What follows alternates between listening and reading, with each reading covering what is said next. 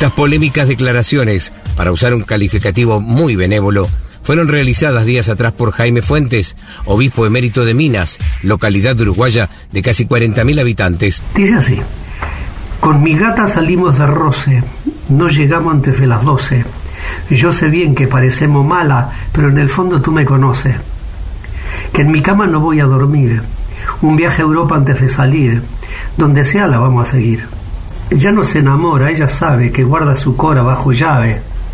Esta noche no termina. De Miami para Argentina. Que no se enamore, ella sabe, guarda su cora, ya lo tiene bajo llave. Terminamos en la piscina. De Miami para Argentina. Esta noche es para beber, para salir y no volver. Hoy no llego a mi casa, la montamos en la plaza. Aquí llegó la triple, la triple T, tini, tini, tini. ¿Qué? La cultura guachitura, ¿no?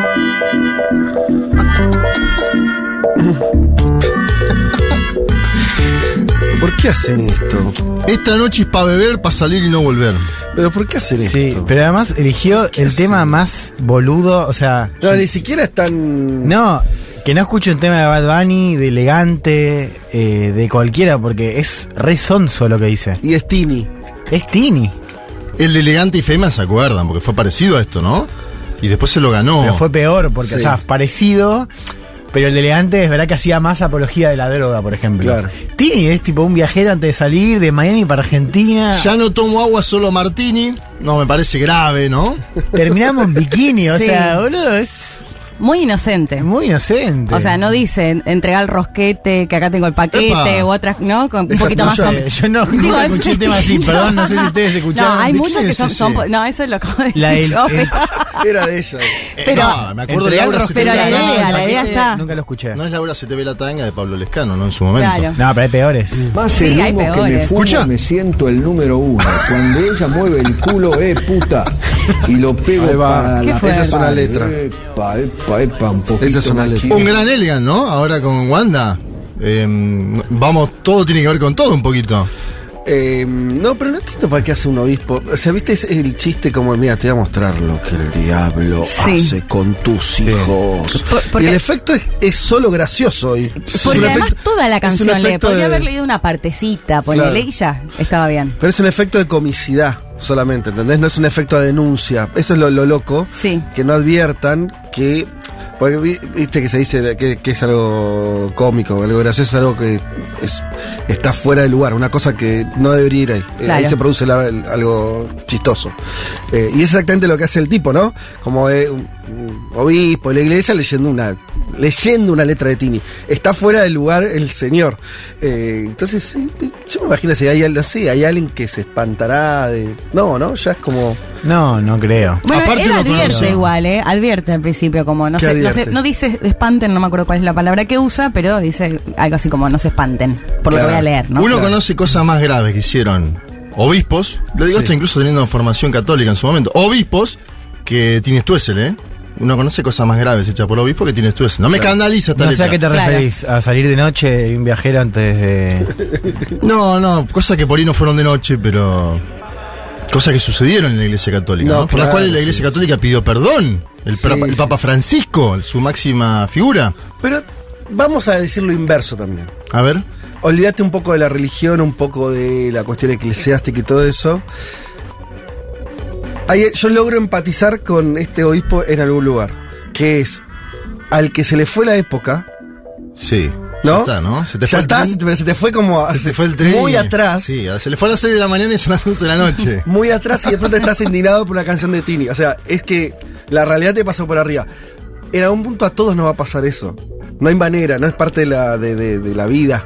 Que ¿Vos te ves en 40 años eh, citando una canción del no momento? sé, pero que se te pase la etapa, la, la, la- No, bueno, pero que se te pase lógico. la etapa no significa que seas un conserva. No, pero por eso, olvídate incluso hasta lo conservador. La idea de alguien que no está entendiendo su momento porque hasta juzga grave lo que es el ejemplo más pavote hoy de una Sí. letra musical. Entonces, a eso, viste, esa, esa idea es un manto de piedad. A, a esa situación que me parece que nos alcanza a todos.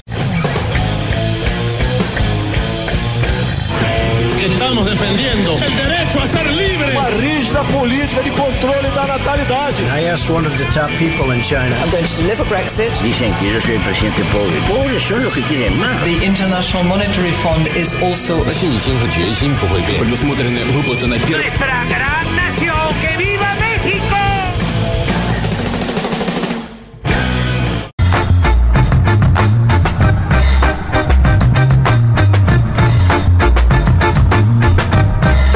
Domingo para todas y para todos. Hoy es domingo 16 de octubre del 2022. Este es el programa 227 de Un Mundo de Sensaciones.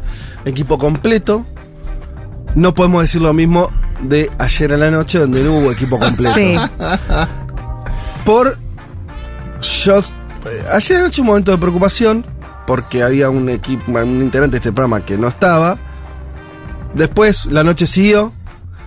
Hasta nos- altas horas, ¿no? Siguió. hasta altas horas. Y hoy, Sí. cuando nos encontramos con todos, la persona que ha faltado. eh, Bueno, la explicación es. Una explicación nítida de un abuelo.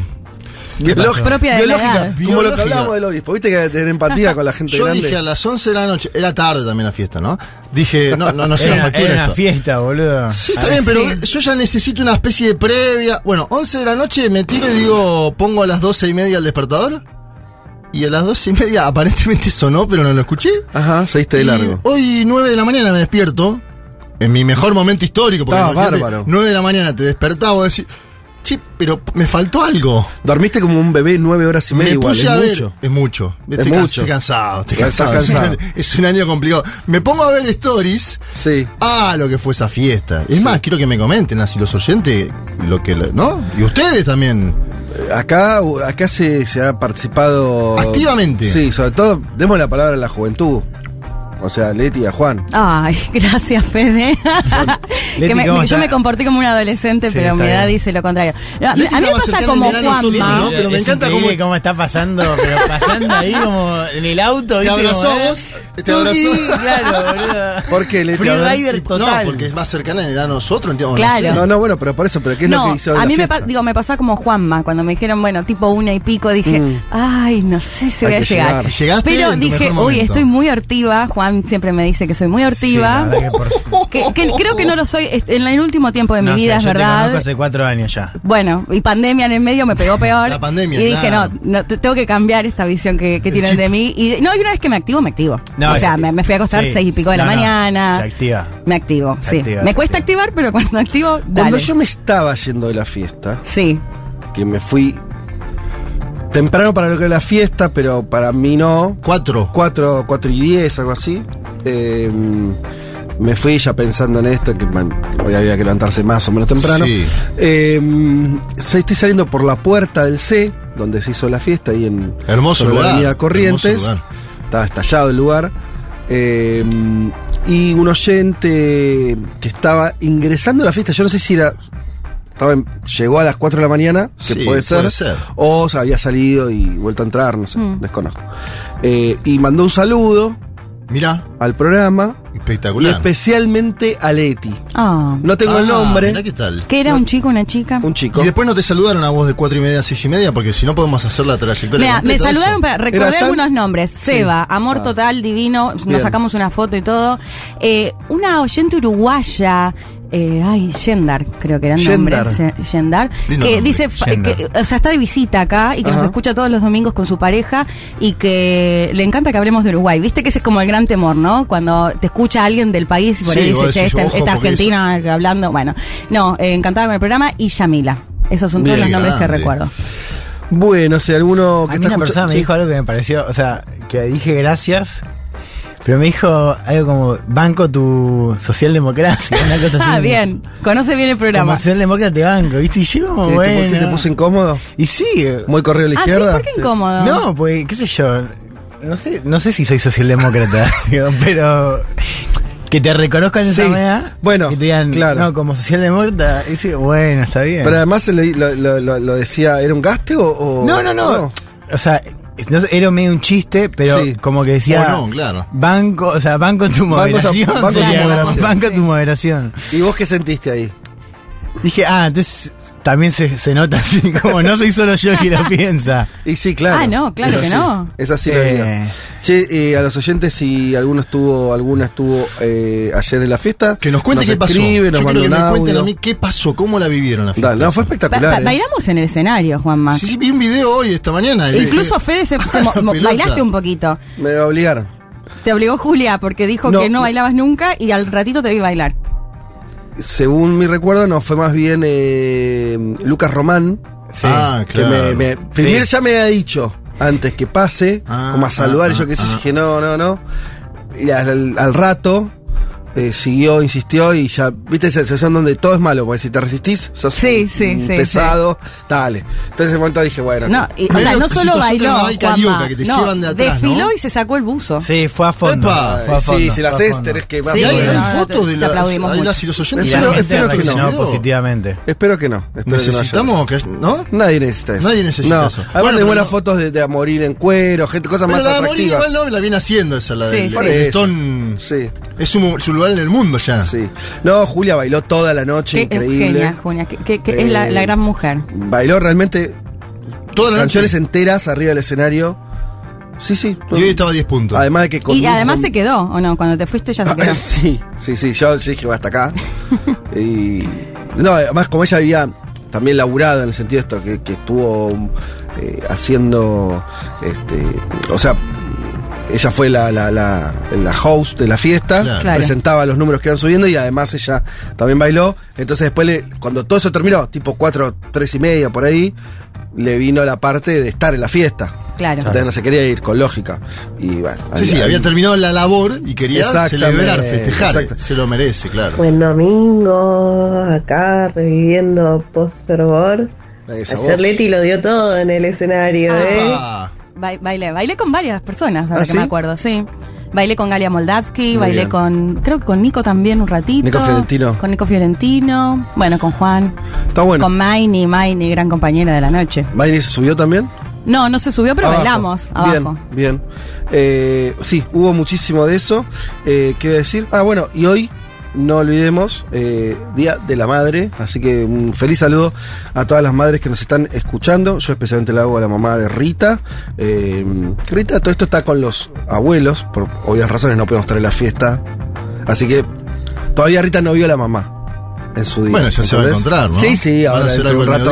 A- Ahora dentro de un rato, pero bueno, eh, mando un beso grande a Julia, que si es que se está, no sé si estará escuchando hoy, porque eh, tal vez me parece que sí, eh, le, le queda un, un trecho más de descanso. Pero bien, eh, ¿les parece que vayamos rápidamente a mm, comentarles de qué va este programa?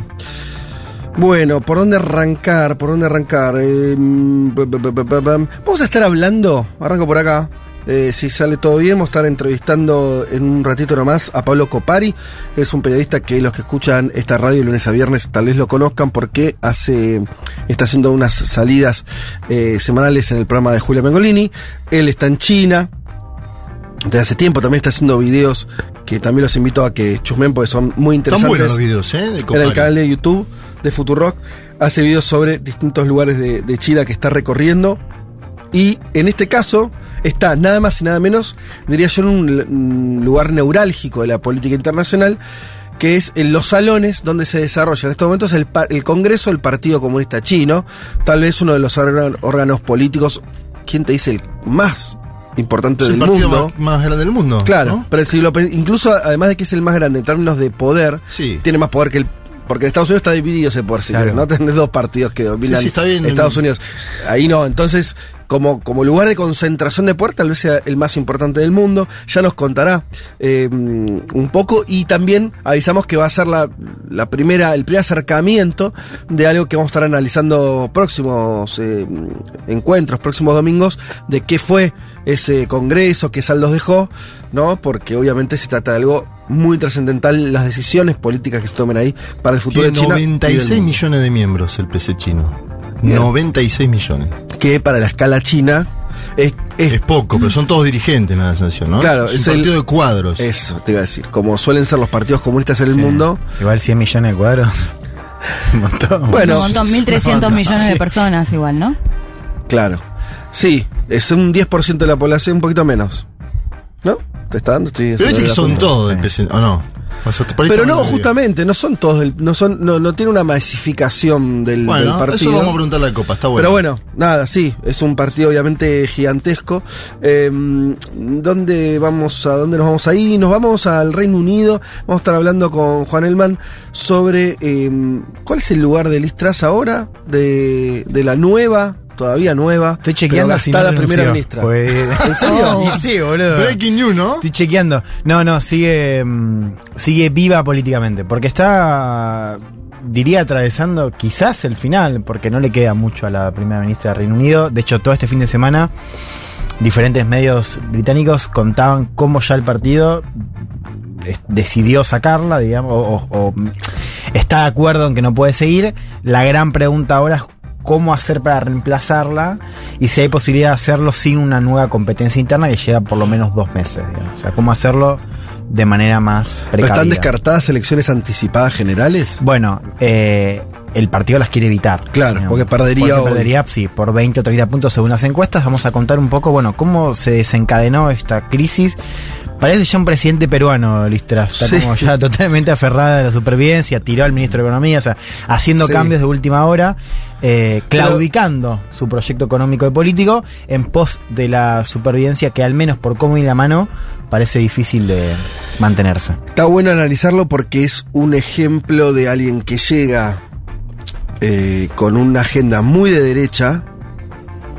Pero no, Criticada puede, por el FMI, absurdo. Claro. Imagina Sí. que es tan de derecha que la critica el FMI. pero no puede implementarla. También ese es el otro dato.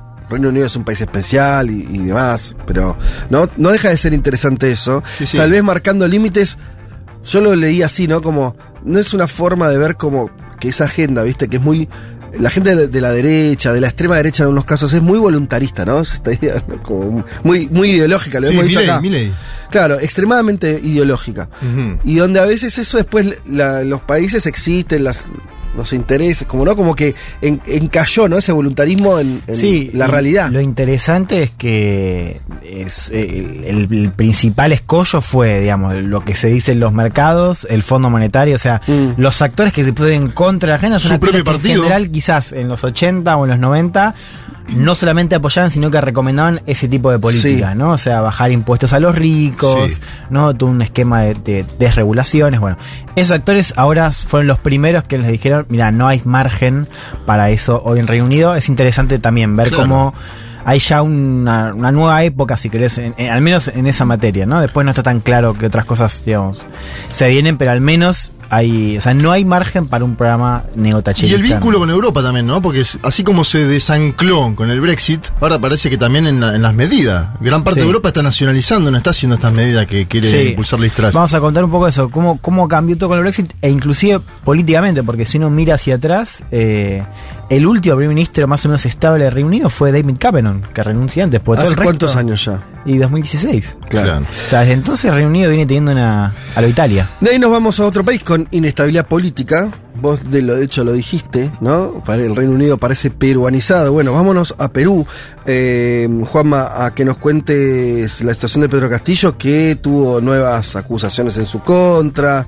Eh, ¿En qué situación está el amigo Castillo? Nueva crisis política en Perú, no importa cuando leas esto. La fiscal general del país denunció a Pedro Castillo por el presunto delito de organización criminal, algo que suena muy similar a otras eh, denuncias en América Latina, ¿no? Como del Ejecutivo. Eh, el presidente habla de un golpe de Estado y dice que está dispuesto a dejar su sangre para defenderse. Atención con eso, vamos a escucharlo de su propia boca. Y el alcalde virtual de Lima, López Aliaga, le pide que se vaya y que se asile en Cuba o Venezuela. De todo eso vamos a hablar. Lindo. Está ideologizado el tema. Sí. Eh, obviamente tampoco es aliado de Cuba o Venezuela el señor Castillo, ¿no? Es un señor que solo está gobernando para su propia supervivencia a esta altura de los acontecimientos. Y no logró nada de avance en las agendas que eran, no que le iban a poner el lugar de Cuba y Venezuela, pero acercarle a una izquierda un poquito más eh, consustanciada. y La pregunta es si no- lo hará ahora, ¿no? Porque él dice que está dispuesto Ajá. a dejar su sangre. ¿Lo hará ahora o no Castillo? ¿Te- ¿Tiene la fuerza? ¿Pisará el acelerador? Y no lo sé, lo vamos a hablar en la columna. Perfecto. Em, y de ahí nos vamos con Leti a hablar de una nueva. Ya hemos tocado otros temas eh, vinculados a esto, aunque distinto, que tiene que básicamente que ver con la historia racista de Estados Unidos. Racista, pero en este caso puntual, sí, y hay muchísimas historias, con la ciencia, con la medicina. Porque vamos a hablar de lo que se conoció como estudio Tuskegee, eh, que se llevó adelante en Alabama, que no quiero adelantar mucho, pero tiene que ver básicamente con un experimento que hicieron con eh, hombres afroamericanos que tenían sífilis, que estaban contagiados ya con sífilis. Eh, bueno, es ¿En un- qué un- época? esto, 40 años, desde la década del 30 hasta el 70. De hecho, en parte se termina porque se da a conocer a los medios de comunicación y ahí se pone un fin a este estudio que básicamente experimentaron con afrodescendientes contagiados con sífilis. Bueno. Para levantar el Para levantar el domingo, domingo. sí. Eh, como siempre, en un ratito nada más, yo voy a estar desarrollando el programa con algunas eh, noticias, así que no, no, no las. No las anticipo ahora. Sí les digo que eh, hoy tenemos para sortear el libro de Pepe Mujica, Mirá qué linda tapa que tiene. de ¿eh? Tupamaro a Presidente, ¿sí? de María Esther eh, Guilio. Y eh, tiene prólogo de Mir Kusturica el libro. Excelente. Lo editó Capital Intelectual y como bien señalás, tiene una, una foto de Pepe Mujica arriba En de el su escarabajo. escarabajo. Que est- está ahí, ¿no? En, la Sí, puerta de yo su creo casa. que todos los periodistas del mundo fueron a ver Sí. el escarabajo cuando fueron menos nosotros. Es mi teoría. ¿Nosotros no lo vimos? No fuimos a preguntarle No nada. No, viste que la gente le dice, che, Pepe, ¿dónde está el escarabajo? Y Pepe va, abre el portón. ¿Vos Leti, lo viste? Ay, estaba pensando eso, no, se subió un tractorcito ahí, Claro. eso sí, pero ¿No me acuerdo. auto Viste que le-. Hay otro auto en la puerta de. parece que es el escarabajo blue ese, tiene Ah, dos. hay dos. Porque Sí. yo vi un escarabajo. Hay uno adentro que es de él, que es ese celeste. Sí. Que no lo vimos nosotros. Ajá. Y otro parecido en la puerta. Sí, que lo usa el turquito. Che, eh, bueno, entonces vamos a estar sorteando este libro que es súper interesante, un libro también de, de- de- de- de conversación eh, con, con Mujica, que tiene esa cosa, ¿no? Una, una- una de las definiciones de él como político es un político que ha conversado mucho. Sí. ¿no? Eso, eh, en términos. Sí, hay. hay- Larguísimo, largo y tendido. eso, le Debe gusta, haber- le gusta hablar, dar entrevistas, este chiste que se hace de que toda la gente lo va a visitar, pero digo, A la hay- chacra, sí. pero hay una, una vocación política, diría, de hablar, de conversar. Y hasta diría política porque, mm, eh, no, no me quiero extender, pero cuando ellos vuelven, salen de la dictadura, lo que hacen los tupamaros, y eso lo diferencia de otras organizaciones guerrilleras de los 70 que no hicieron eso, se pusieron a hablar, hacían mateadas con vecinos. Sí, claro. Más o menos para que los cacheten también, ¿no? Porque se sentaban y decían, che, ustedes perdieron, ustedes, ¿no? Como, como suele pasar en las situaciones de derrota, no son conversaciones muy amigables. Eh, pero que esa fue su forma de reconstrucción política partidaria en democracia. Y miren cómo terminó. Sí, terminó con él como presidente. Él tiene toda la semana su espacio en M24, ¿no? Una- un lugar vinculado al MPP, que es su movimiento. O sea, es un comunicador el tipo. Claro. De hecho, fue, me parece, de los primeros comunicadores eh, presidentes o antes de ser presidentes también. ¿Cómo hacen para ganarse este libro, del cual estamos regalando dos ejemplares? Tienen que ir a la cuenta de Instagram de Futurock y la publicación de Un Mundo de Sensaciones. Tienen que responder a esta pregunta. ¿En qué cosas de tu vida te gustaría ser uruguayo o uruguaya? Ay, Si querés puede ser hasta más específico, te lo dejamos abierto, podés tomar el país o podemos hacer eh, una sinédoque, entiendo que sería la, la- la- la- la- la forma donde tomamos el, el todo por la parte y decimos qué mujiqueada favorita tenés, ¿no? Como, Ah, como si. Mujica fuera el, Sí. el Uruguay La- todo. claro. ¿Qué ¿eh? tiene? La encarnación. Exactamente. Que un poco creemos que lo es, aunque sea una deformación, Sí, pero obvio. dentro de las características de Pepe está ser un hombre de pueblo campechano Sí. que habla como habla Sí, la sí. gente que Sí, vive, ¿no? con ruido de mate. que ellos les contaba, en plena entrevista se saca la ojota y no me acuerdo si le sacaba algo de abajo, si la olía, no sé qué hacía en ¿Le sa- medio de una le sacaba entrevista. algo la ojota? Se se sacó la ojota y Eso se la puso te en la ocurrió casa a en la vos. casa. Eso te ocurrió a vos. Claro, cuando lo estaba entrevistando. Sacó una J. Sí. Ok. No sé si califica como uruguayismo eso. No, no, no, de- te digo como un relaje total que me Total. encanta. Bien, eh, pero entonces eh, participen eh, de esta consigna para hallarse este libro de Esther eh, Guilio. Lo pueden hacer en nuestro WhatsApp al 11 40 66 000 o también en la cuenta de Instagram, como les decía, en arroba y la publicación de Un Mundo de Sensaciones. Ahí responden. ¿Qué cosas de tu vida te gustaría hacer eh, más? ¿No? Por, por ahí la Argent- Está bien el más porque somos argentinos, ya tenemos varias cosas En algunas cosas Uruguay es como un, argen- un argentinos como pasados de rosca, ¿no? O, o- no digo, bueno, qué sé yo, el mate. Nosotros acá tomamos mate, Sí. pero no como en Uruguay. No. Eh, A eso me refiero. Es la versión mejorada. En otras O sea, no, en es otras polémico somos- esto, pero es la versión mejorada, claramente. Esa es una posibilidad. Pero más allá de mejor, peor, que decir, pensando en, en, en uruguayismos, ¿cuál es el tuyo? ¿Cuál te gustaría eh, adoptar? El, el A ver, básico del mate. El básico del A mí mate. me gustaría ser eh, como más tranquilo, Eso. hablar más lento, más pausado, con más pausas ahí en el medio. Me pasó de escuchar, ir ¿Ah, de sí? estar en Uruguay, escuchar, una, prender una radio, ¿Y? y que era todo. Vieron que ahora tenés el WhatsApp donde está uno, uno por Sí. cinco, dos, Sí. ¿no? Y claro, era un tono. A lo. AMLO. Sí. Era Andrés todo Manuel más lento, las entrevistas duraban un rato prolongado. Y eh, estaba bueno eso. Sí. Ah, ¿Te gustaría la tranquilidad uruguaya? Sí, sí. Eso es uno de los tópicos. Todo, a mí me todo. pasa algo, viste, con eso de la tranquilidad, es que, que me gusta la tranquilidad uruguaya hasta las 7 de la tarde. Ajá. Porque de 7 en adelante es tan tranquilo todo, No lo sé. Sí, pero en sus fiestas, sus jodas, claro que sí. pero eh, Sus una, bares, una escala distinta la de, Buenos Aires, por Ok. Y ejemplo. los, los uruguayos Para, se, para, se para, para. autoperciben así. ¿Entendés a lo Para? Leti, para, ¿Entendés para, para? Leti, para. Lo acaba de decir el señor que ayer. Sí, se sí, sí, durmió. se fue a dormir a las 11. Perdón. Porque, porque yo no ya puedo estoy implementando mi uruguayismo, Ah, no solo bien. con el mate. Ahí va, ahí Ayer va. me, me uruguayicé. Ah, bien. Encarné en el cuerpo de José Mujica, que seguramente estaba despierto a esa hora y yo Sí, no. sí, seguro. Eh, yo dos breves. El mate, eh, que lo tomen sin palo, que les salga súper rico y que lo hagan durar horas. Eso Pero, me encanta. Y ¿qué que yerba? salgan con el con ¿Tenés una yerba sin palo. uruguaya? No, no, yo no porque se me tapa, porque no tengo el mate. Bueno, Sí. Eh, no y que salgan con el termo a la calle, que no lo hacemos. Esa está bárbara. Porque Yo la me hago. pasa que me hago el mate, me tomo un par, me tengo que ir a las corridas, digo la puta madre, me quiero seguir tomando mate, pero no, no salgo con el termo. Esas me encantan. Yo la hago esa los miércoles. Voy a la mañana tempranito a un estudio y me voy tempranito de casa. O sea, el no, pero no es lo el mismo termo. llevarte el termo en la mochila que No, no, llevar, no. que ir tomando Así, mate en la calle, digamos. Voy tomando mate en la calle. Ah, porque bueno, ah, me encanta, buenísimo. 8:30 y claro, voy tempranito. Y la mujiqueada que me gusta es eso, hablar con todos, me encanta. ¿Te encanta? Sí, yo siempre digo que es de pueblerina también. Ah, bien. O sea, o no citadina.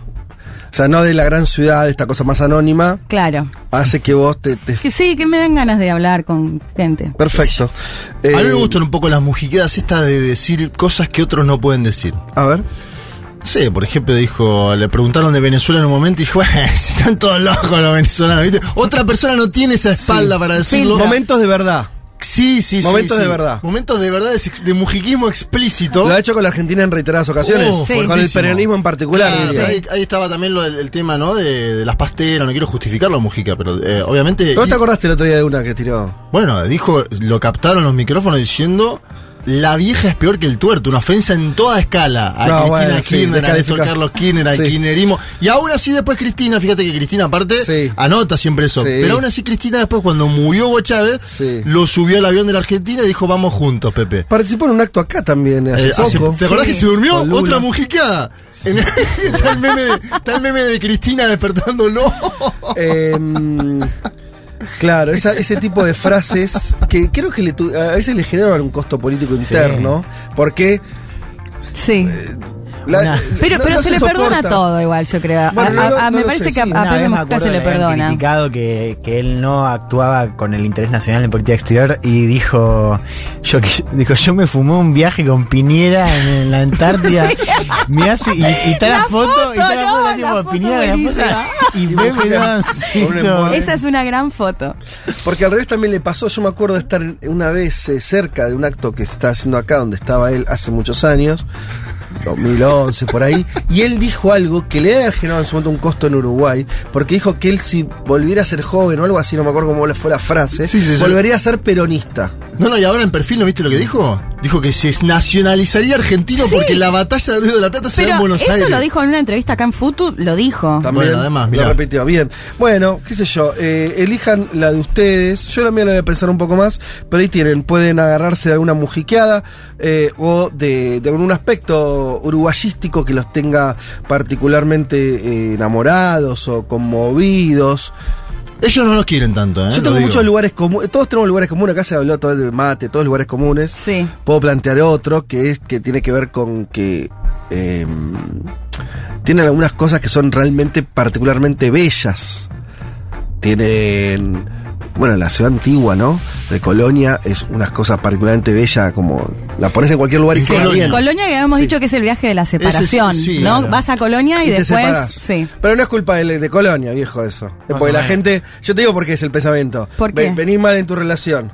Querés hacer algo para recomponerlo, pero no algo que te im- implique tanto Claro, esfuerzo. claro. ¿Qué es lo que está cerca? Más o menos Sí. barato y, y son dos días para probar y ver. Colonia.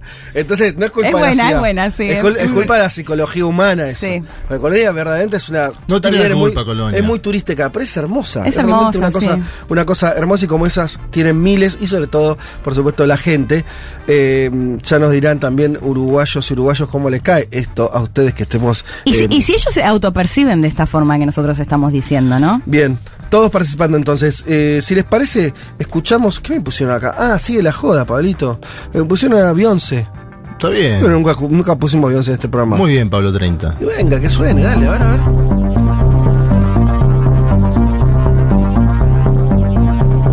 I wanna house you, make it take my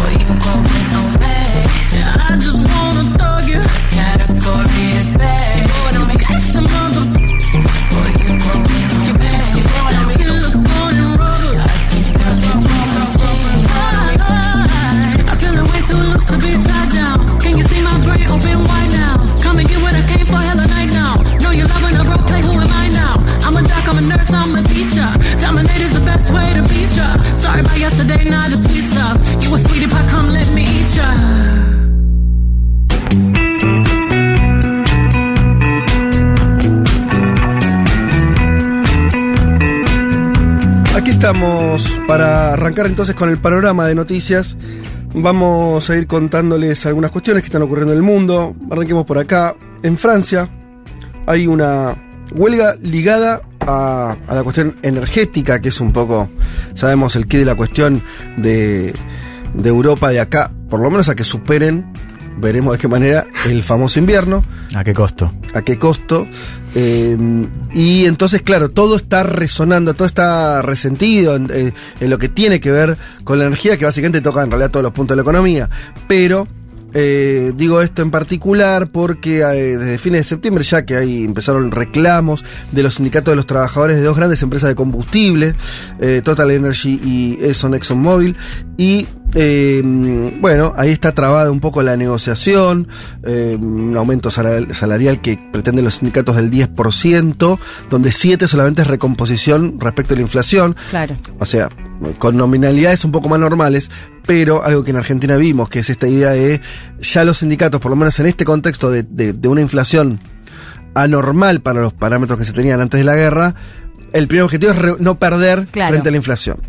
Eh, y ya ahí ya, ya se generan eh, ruidos. El secretario general de la CGT de ese país, de Francia, Philippe Martínez eh, le dijo al medio Le Parisien, todo el mundo sabe que las compañías petroleras han obtenido miles de millones de euros en beneficios, que también es una constante que vemos como realidad, ¿no? Como, como han saltado los precios de la energía durante todo este año, eh, eso quedó en parte como beneficios para las empresas.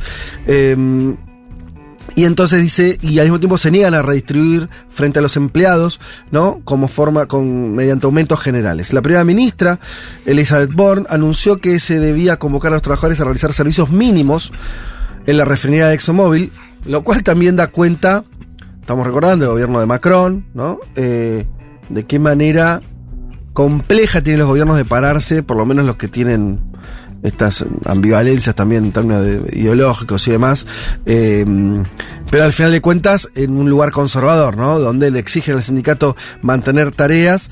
eh, Sí. Los sindicatos, por lo demás, que fueron muy activos contra Macron en su primer mandato, ¿no? Digamos, Claro. Macron mm, hubo quizás una parte de su agenda de reformas que tuvo que ser al menos pausada por las calles. Hoy, hablando de calles, hay una movilización el, hoy domingo. Eh, de estar ocurriendo en estos momentos eh, en Francia, importante, y porque también, claro, esto si bien es una, una rama de actividad, la energía, si hay una, un, un paro extendido en esta rama, pasa lo que ya está pasando en. Francia, que por lo menos hay falta de combustible, por ejemplo. Entonces, al final afecta la vida general, la gente de las ciudades con los autos y haciendo las colas y todo eso que nos podemos imaginar. Quiero marcar lo de la fortaleza de los sindicatos en Francia, porque hay un perogrullo muy extendido de la derecha argentina de que los problemas argentinos son del sindicalismo de nuestro país. Esto es algo que dijo hace pocos días atrás en La Nación Más Eduardo Bolsonaro, hijo del presidente brasileño Jair Mesías Bolsonaro. Fíjense cómo movilizan y cómo luchan los sindicatos en Europa. Francia, estamos hablando de los principales países de la Unión Europea. Sucede lo mismo en Alemania, ¿no? Digo esto porque para graficar, acá hay una concepción tan simplista de las luchas sindicales. Se, lo- se lo asocia directamente al peronismo. Tenemos movimientos sindicales en Europa que tienen más de 100 años, ¿no? Digo, me parece que está bueno marcarlo como punto del debate, del eje. Bien, eh, y de hecho, los trabajadores ferroviarios franceses y los funcionarios públicos representados en esa CGT, que es una de las centrales sindicales de Francia, votaron unirse eh, al personal en huelga de la refinería de petróleo eh, para el próximo martes 18 de octubre, ahora, el martes que viene, eh, lo que también genera temores respecto un poco a lo que decía Juan, a ver si esto se espiraliza también en términos políticos, como una avanzada sindical un poco más general en contra de Macron, como, como situación política, por el otro si se va a producir si se, si se va a extender o va a quedar, eh, se va a producir esta, esta unión laboral de, de, de- reclamos que no- ya no sean solamente del sector energético y se empieza eh, Claro. a, a- a volcar en otros como servicios y demás. No, y lo paradójico, digamos, o lo llamativo es que si uno mira lo que fue el primer mandato, los chalecos amarillos comienzan justamente por una subida en Sí. el precio del combustible, ¿no? Totalmente. Y eso es un Es ejemplo. que es muy de- sensible ese tema. Exacto, de, de cómo desbordó a las capitales, de cómo desbordó París sobre todo, o sea, un movimiento que vino desde adentro hacia afuera o desde el interior hacia la capital. Y un caso exitoso donde comienza por la energía y desborda a otros sectores, servicios. Bueno, y, y- y uniéndolo también con lo que decía Juanma, la idea de que hay que ver qué pasa en el invierno, donde algunos especulan que justamente el problema, lejos de solucionarse, se va a agravar en dos sentidos. Faltante de energía que puede condicionar, por ejemplo, la producción industrial, el faltante de gas y yo qué sé, lo que ya sabemos, y también por precio. Si vamos a un momento que no se sabe, con el mercado de petróleo, por ejemplo, siempre es complejo esa evaluación. El domingo pasado igual eh, vos, Elman, también contaste, ¿no? La, la situación de Arabia Saudita. eh, como pareciera que ese precio del petróleo por lo menos no va a bajar en el corto plazo, puede tener nuevas subidas. Eso va a tensionar a las economías nacionales en cada país y generar este tipo de cosas. Le- decía lo de Juanma porque es verdad. En Europa está muy, la, la- la participación eh, sindical está muy establecida. Vos nombraste Alemania, incluso en Alemania tiene algunos tipo, tipo de regulaciones donde algunos sindicatos muy importantes por rama hasta Claro. son parte de la dirección de las empresas, ¿no? Acá acá sí. sería. ¿Te imaginas? Voy a estirar el coloquio y diga, che, tengo una idea una idea para sumar acá. ¿Qué tal si dejan participar en la toma de decisiones de las empresas a los sindicatos? Bueno, eh, otra que mi ley, ¿no? Te prendían fuego idea del del coloquio directamente. Bueno, pero por ahí iba con la frase del coloquio, ¿no? Ceder para crecer. Era la frase, bueno, que cedan. Sí. Eh, pero también este es un momento extraño porque en Estados Unidos también hay ola de sindicalización y de luchas Bueno, sindicales. que, vos con lo de es- Amazon. que es un país más extraño en ese sentido. Digo, vos tenés Europa que eso está consolidado, vos hablaste bien de los 100 años o más, o 150 Sí, años de 150 tradición años. sindical. En Estados Unidos, que tiene una, una, una malla sindical mucho más débil, Vieron que hay un montón de trabas legales para que los sindicatos se constituyan en lugares de trabajo, son Sí. peleas cuerpo a cuerpo, ¿no? Que si en Starval los trabajadores logran una votación, que si allá, bueno, aún así, con todas esas trabas, y acá y, y- Biden fue un gobierno, es- o es un gobierno bastante pro sindical. Claro, eso Eh, me Biden- pensaba, ¿no? Que nos sorprendió, y de hecho cuando lo llamaban Juan Domingo Biden, Sí, ¿no? En relación a esto que llamaba... Sí, sí, no, de, de hecho, este iría uno de los principales puntos de la agenda demócrata, ¿no? Que de- desborda. O sea que justo para la columna esta de Reino Unido estaba leyendo el Financial Times esta semana y se publicó una columna de opinión que era eh, hablando de una época post-neoliberal Ajá. y justamente resaltaban esto, digamos, Claro. cómo eh, la agenda de Biden es una agenda pro-sindical y cómo eso ya está desbordando en las discusiones pequeñas, digo, de- del establishment en todo el mundo.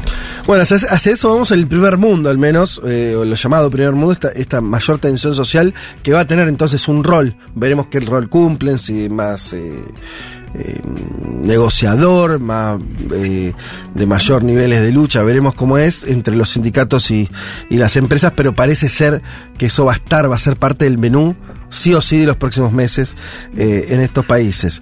Eh, nos vamos a la ONU donde se dio en, en la Asamblea General una condena ¿sí? a los referéndums realizados por Rusia en cuatro regiones de Ucrania. Esto sabemos, la, anexión de parte de Ucrania tuvo esa forma, ¿no? Eh, lo hemos contado allá acá, distintas regiones que en realidad ya tenían eh, un, una identidad real, porque el 2014, cuando se produce la, el inicio de la guerra eh, interna en Ucrania, estas regiones habían buscado mayor autonomía, independencia, gobierno propio y demás. Finalmente, ya producto de la dinámica de la guerra y de la invasión de Rusia, los, eh, Rusia decidió la, la anexión, la incorporación como territorio ruso de estas regiones. Eso fue lo que la ONU condenó, ¿sí? con eh, el voto de 143 países que calificaron a estos referéndums de coercitivos. Una forma de decir, sí, está bien, la gente votó en esos territorios, pero no me diga que, que votaron con margen de libertad en un contexto de guerra. Ya eso es un poquito extraño, ¿no? Como situación política al menos es, es anómala. Eh, cinco países votaron en contra, o sea, eh, de la resolución a favor de Rusia, la propia Rusia, obviamente. Bielorrusia, sabemos su, su aliado más Aliado. importante, Corea del Norte, Nicaragua y Siria. Y ahí, y ahí terminó. Y 35 se abstuvieron, una posición ya más, más grande, ¿no? con más países, liderados además por China, lo cual le dio todo un paraguas a esa posición de abstención eh, de países que no se aliaron con Occidente, digamos que fueron los que impulsaron eh, esta resolución. Ahí hay un datito interesante, que A es ver. que en las abstenciones volvió India. Ah, India había India, votado sí. a favor de, porque, por ejemplo, de que Zelensky hablara en la, en la cumbre general. Hmm. ¿no? Eso fue un distanciamiento de India. Ahora vuelve India a la mesa de abstención. El otro cambio es Brasil. Brasil venía, venía acompañando con los BRICS la postura de abstención en general a las posturas Sí. de rechazo. Brasil ahora votó eh, a favor de la condena. Claro. Movimientos que se producen. Y, y voy a Sí, cerrar la con. elección también, ¿no? La elección en Brasil como dato para votar eso. Para que hoy diga Hmm. el presidente Bolsonaro en el debate, condenamos y usted no lo condena. ¿Se Ajá. entiende lo que voy? Voy a decir para uso interno. Instrumentalización de la política exterior Sí. brasilera, algo que no es común. Pero estuvo todo el, todo el año estuvo Brasil votando con Rusia, o, o con China, mejor dicho. Con China, Sí. en la abstención y ahora se, se corrió eso. Sí. Bueno, veremos con qué tiene que ver eh, y, y qué pasa también en un eventual nuevo gobierno de Lula, también esa posición. Bueno, va a ser interesante todo eso. Porque es interesante lo que está pasando y cierro, para no extenderme mucho, después si hay tiempo hacemos una segunda, eh, un segundo capítulo del panorama. Eh, Cierro con esta noticia. Putin le propuso a Erdogan la creación de un centro de distribución de gas ruso. Sí, el presidente de Rusia, Vladimir Putin, le propuso este jueves a su par turco eh, crear en, en Turquía, perdón, un centro de distribución de gas ruso, lo que permitiría crear una plataforma para, en palabras de eh, Putin, regular los precios exorbitantes. El suministro de gas ruso a la Unión Europea está interrumpido, bueno, ya sabemos, eh, y, entonces esto sería una nueva forma de, vinculación muy relevante, eh, tanto para la energía que provee Putin como para el juego geopolítico. ¿Qué es lo que me parece interesante esta noticia? Y la una, la que decíamos recién, el dato que traía Juan de India cambiando, lo que decíamos de Brasil también, modificando posiciones para un lado para el otro, que es, me parece que el, el año que viene, o lo que quede este año y todo el año que viene, que va a ser un año, todos descartan de guerra, nadie está pensando en una paz muy, muy breve No, no. donde los países, eh, yo le digo puente, pero no sé cómo que- que- queramos llam- llamar, no, no aliados, podría ser un- una, un término de terminología del siglo XX vuelta a aplicar, van a ju- jugar un rol muy relevante. O sea, los que tienen capacidad, sea por su lugar estratégico, por eso Turquía, Sí, ¿no? que además es miembro de la OTAN. Por eso, Turquía, por ejemplo, miembro de la OTAN. Aliado político en algunas circunstancias muy relevantes o en algunos temas de Putin. Sí. Que tira una y otra, ¿no? La vez todo el tiempo Erdogan jugando. No, que ha jugado un rol clave, hay Sí. que decir Turquía, me parece, en el contexto de la guerra, ¿no? Sí, por eso digo, por- sí. clave, más allá de lo que quiero o no, y cuando digamos clave, es para, para decirlo más precisamente, pivoteando posiciones. Sí. ¿No? Eso me parece que es un poco el. Sí, el- Y la única carta de mediación posible hoy, me parece, ¿no? Sí. Digo, O sea, cualquier salida diplomática, si es que va a haber una en un futuro. pasará Sí. con Turquía en la Sí. mesa. De hecho, el único acuerdo al que se había llegado que tenía que ver con el tema de los cereales, de cómo sa- sacar los cereales de Ucrania, Exacto. fue por Turquía. Bueno, por eso se transforma en eso, pero me parece que lo de Turquía, por ahí, en el caso de la guerra y todo, se vuelve muy evidente su lugar este, protagónico. Pero yo insisto, hablábamos antes de India, cómo votaba. Vos lo, te- tenés a India jugando también este juego geopolítico, donde es por muchas razones, de hecho es uno de los países que le está comprando la energía que no está vendiendo Sí, Rusia. India, India es, es muy, Sí. muy importante. Pero al mismo tiempo es un país que no está. eh, se- todavía no existe un triángulo China, Rusia, India. No, No, se- estaría mal decirlo en esas maneras, como si ellos ya, él- ya estuvieran, ya estuvieran también cortando lazos con Occidente. No está ocurriendo eso. No. Entonces juega, Claro. pivotea. Eso digo. Sí. ¿Qué querías decir? No, no, eso. Que, que es verdad que no hay un triángulo, pero, pero sí al mismo tiempo creo que se retoma un poco esa idea con la guerra. Porque la verdad Sí. es que si uno miraba a India, India hace dos, tres años estaba jugando mucho más con Estados Unidos contra China. Es que a eso me refiero. Y ahora, ahora volvió. A eso me refiero, pero lo que quiero decir, la, la circunstancia y Turquía, vos la agarrabas en distintos momentos y también dirías distintas cosas. Sí. ¿Entendés? ¿No? ¿Cierto?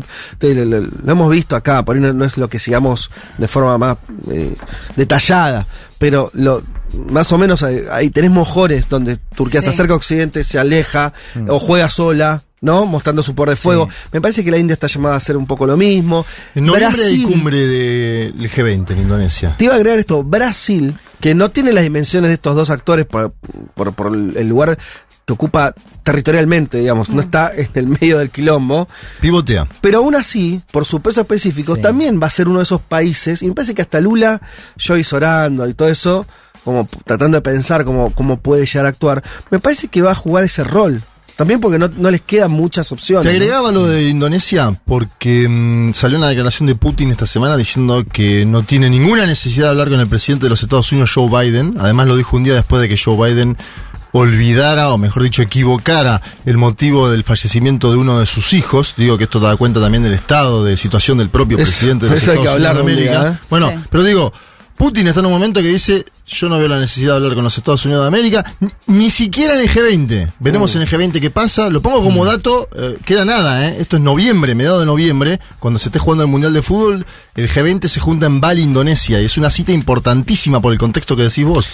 No, y una cosa más, que, que me parece que hay que mencionarlo más en cada uno de estos momentos donde hacemos, sí, curaciones acerca de cómo está el orden global, digo, esto de la posición de India, de Turquía, de Brasil. Esta idea de la revitalización de la OTAN y Occidente, hay siempre ahí en todas esas manijas una constante que es la irrelevancia de Europa. O sea, ese también es otro de los Totalmente. puntos claves. O sea, en cada una de estas discusiones lo que se repite es la irrelevancia estratégica de Europa. O también se podría hacer de otra manera, como que Europa uno ya lo descuenta jugando sin posibilidad Ya de margen. norteamericano. Claro, ¿no? Como sin, sin, sin ningún tipo de independencia estratégica Exacto. respecto a lo que decida Estados Y Unidos. al mismo tiempo la más golpeada, ¿no? Sí. porque Eh, fíjate que ahora el Economist está sacando que, que Rusia está, se está saliendo del mapa de la recesión y, y de vuelta los costos los está pagando Europa y los va a pagar cada vez más, al menos en este invierno. Bueno, eh, ay, me dijimos, hablamos tanto de Europa y me acordé de lo que pasó esta semana con las chicas tirando eh, la salsa de tomate del cuadro de banco. Ah, sí. Uh, mira. Que, una enorme pavada todo eso.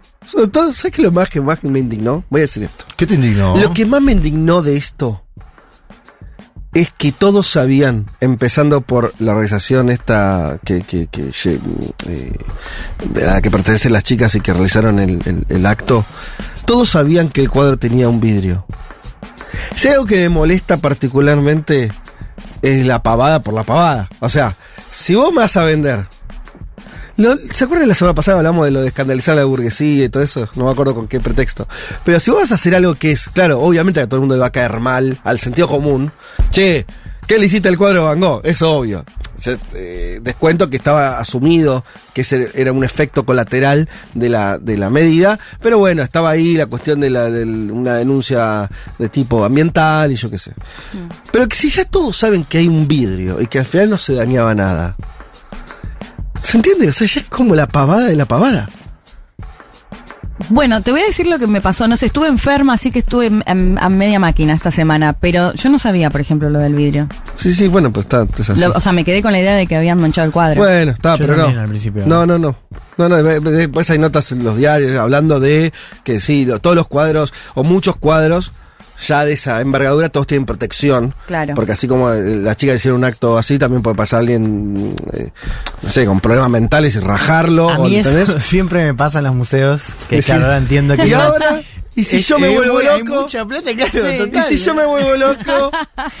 Eso, me sorprende cómo no pasaron más Sobre cosas. todo en museos en Londres, ¿no? Donde hay piezas eh, históricamente usurpadas también, ¿no? Te dan ganas de decir, "Che, esto- si esto, me lo, llevo, si esto me lo llevo a. Egipto, No, no te lo puedes llevar, por eso. Che, pero, me que- encantó lo de escandalizar a la burguesía. No- Ah. no, estuve el domingo pasado. Ah, Ya sabes cuándo fue, cuando hablamos de, de la trabajadora sexual mexicana diputada. Claro, la alguien- compañera Una compañera mexicana, una diputada que Sí. dijo. hace este, changas, horas extras. Claro, hace, hace videos porno. Sí. Y lo defendió. Dice, che, está bien, ¿y por qué? O sea, eh, ¿Por qué no? ¿Por qué no? Ella Sí. dice, si, o- si el otro es empresario, está en el comité Claro. de tal empresa, el otro es tal. Yo lo que decía simplemente es como, está bien, como que lo que ella hizo es como una especie de escandalización del, del sentido común, ¿no? Decir, che, uy, debería estar mal que un- una diputada. Claro. Y entonces, y, y ya está bien, está perfecto. Ahora, siempre es más fácil escandalizar, entre comillas, la burguesía, más no luchar contra ella, ¿no? Dios, son planos por lo menos bien distintos, no Sí. confundamos, Sí. porque me parece en, en esta época se confunde eso, ¿no? Como uno, como hay, hay gente, y me parece que esto va muy en, en, en ese sentido lo que hicieron las chicas, por más que, digo chicas, pero no, no sé ni el nombre, no, no just, Just Stop Oil. Just Stop Oil, claro, Che, pare- le hicieron una publicidad espectacular a la salsa de tomate, aparte. claro. ¿Viste sí, la foto? Sí, sí, sí. Son sí. ellas con la salsa de tomate acá, Sí. es una publicidad despampanante. Pero entonces esto me pareció que era Pero, una pero, cum- provocación. pero cumplieron su objetivo, ¿o ¿no? bueno, depende cuál es el objetivo, eso voy. ¿Cuál es el objetivo? Bueno, no sé, mi- eh, al menos como primer ellas. paso llamar la atención. Sí, bueno, ves, llamar la eso ya es un poco pedorro, ¿no? Como Y bueno, pero ese tiene que ser el primer paso. Y luchar contra el petróleo por hacerle publicidad a la empresa de salsa de tomates. No, yo digo, me parece que estamos en un momento donde llamar la atención.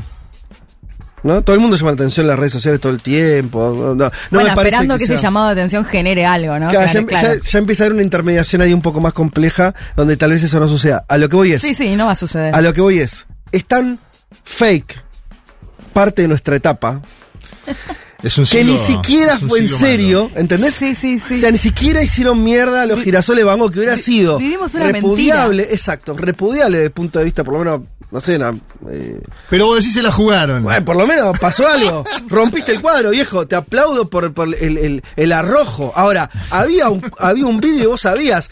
Fue todo una fake news al final. Y eso, eso me pone muy loco. Vivimos una gran mentira. Vivimos una gran mentira. Chau. Un mundo de sensaciones. Vázquez, Carg, Elman, Martínez. Ver las cosas desde un rincón del mundo te da otra perspectiva. Futuro.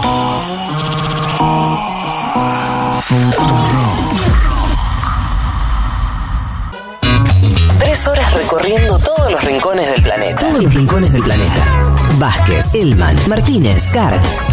Un mundo de sensaciones.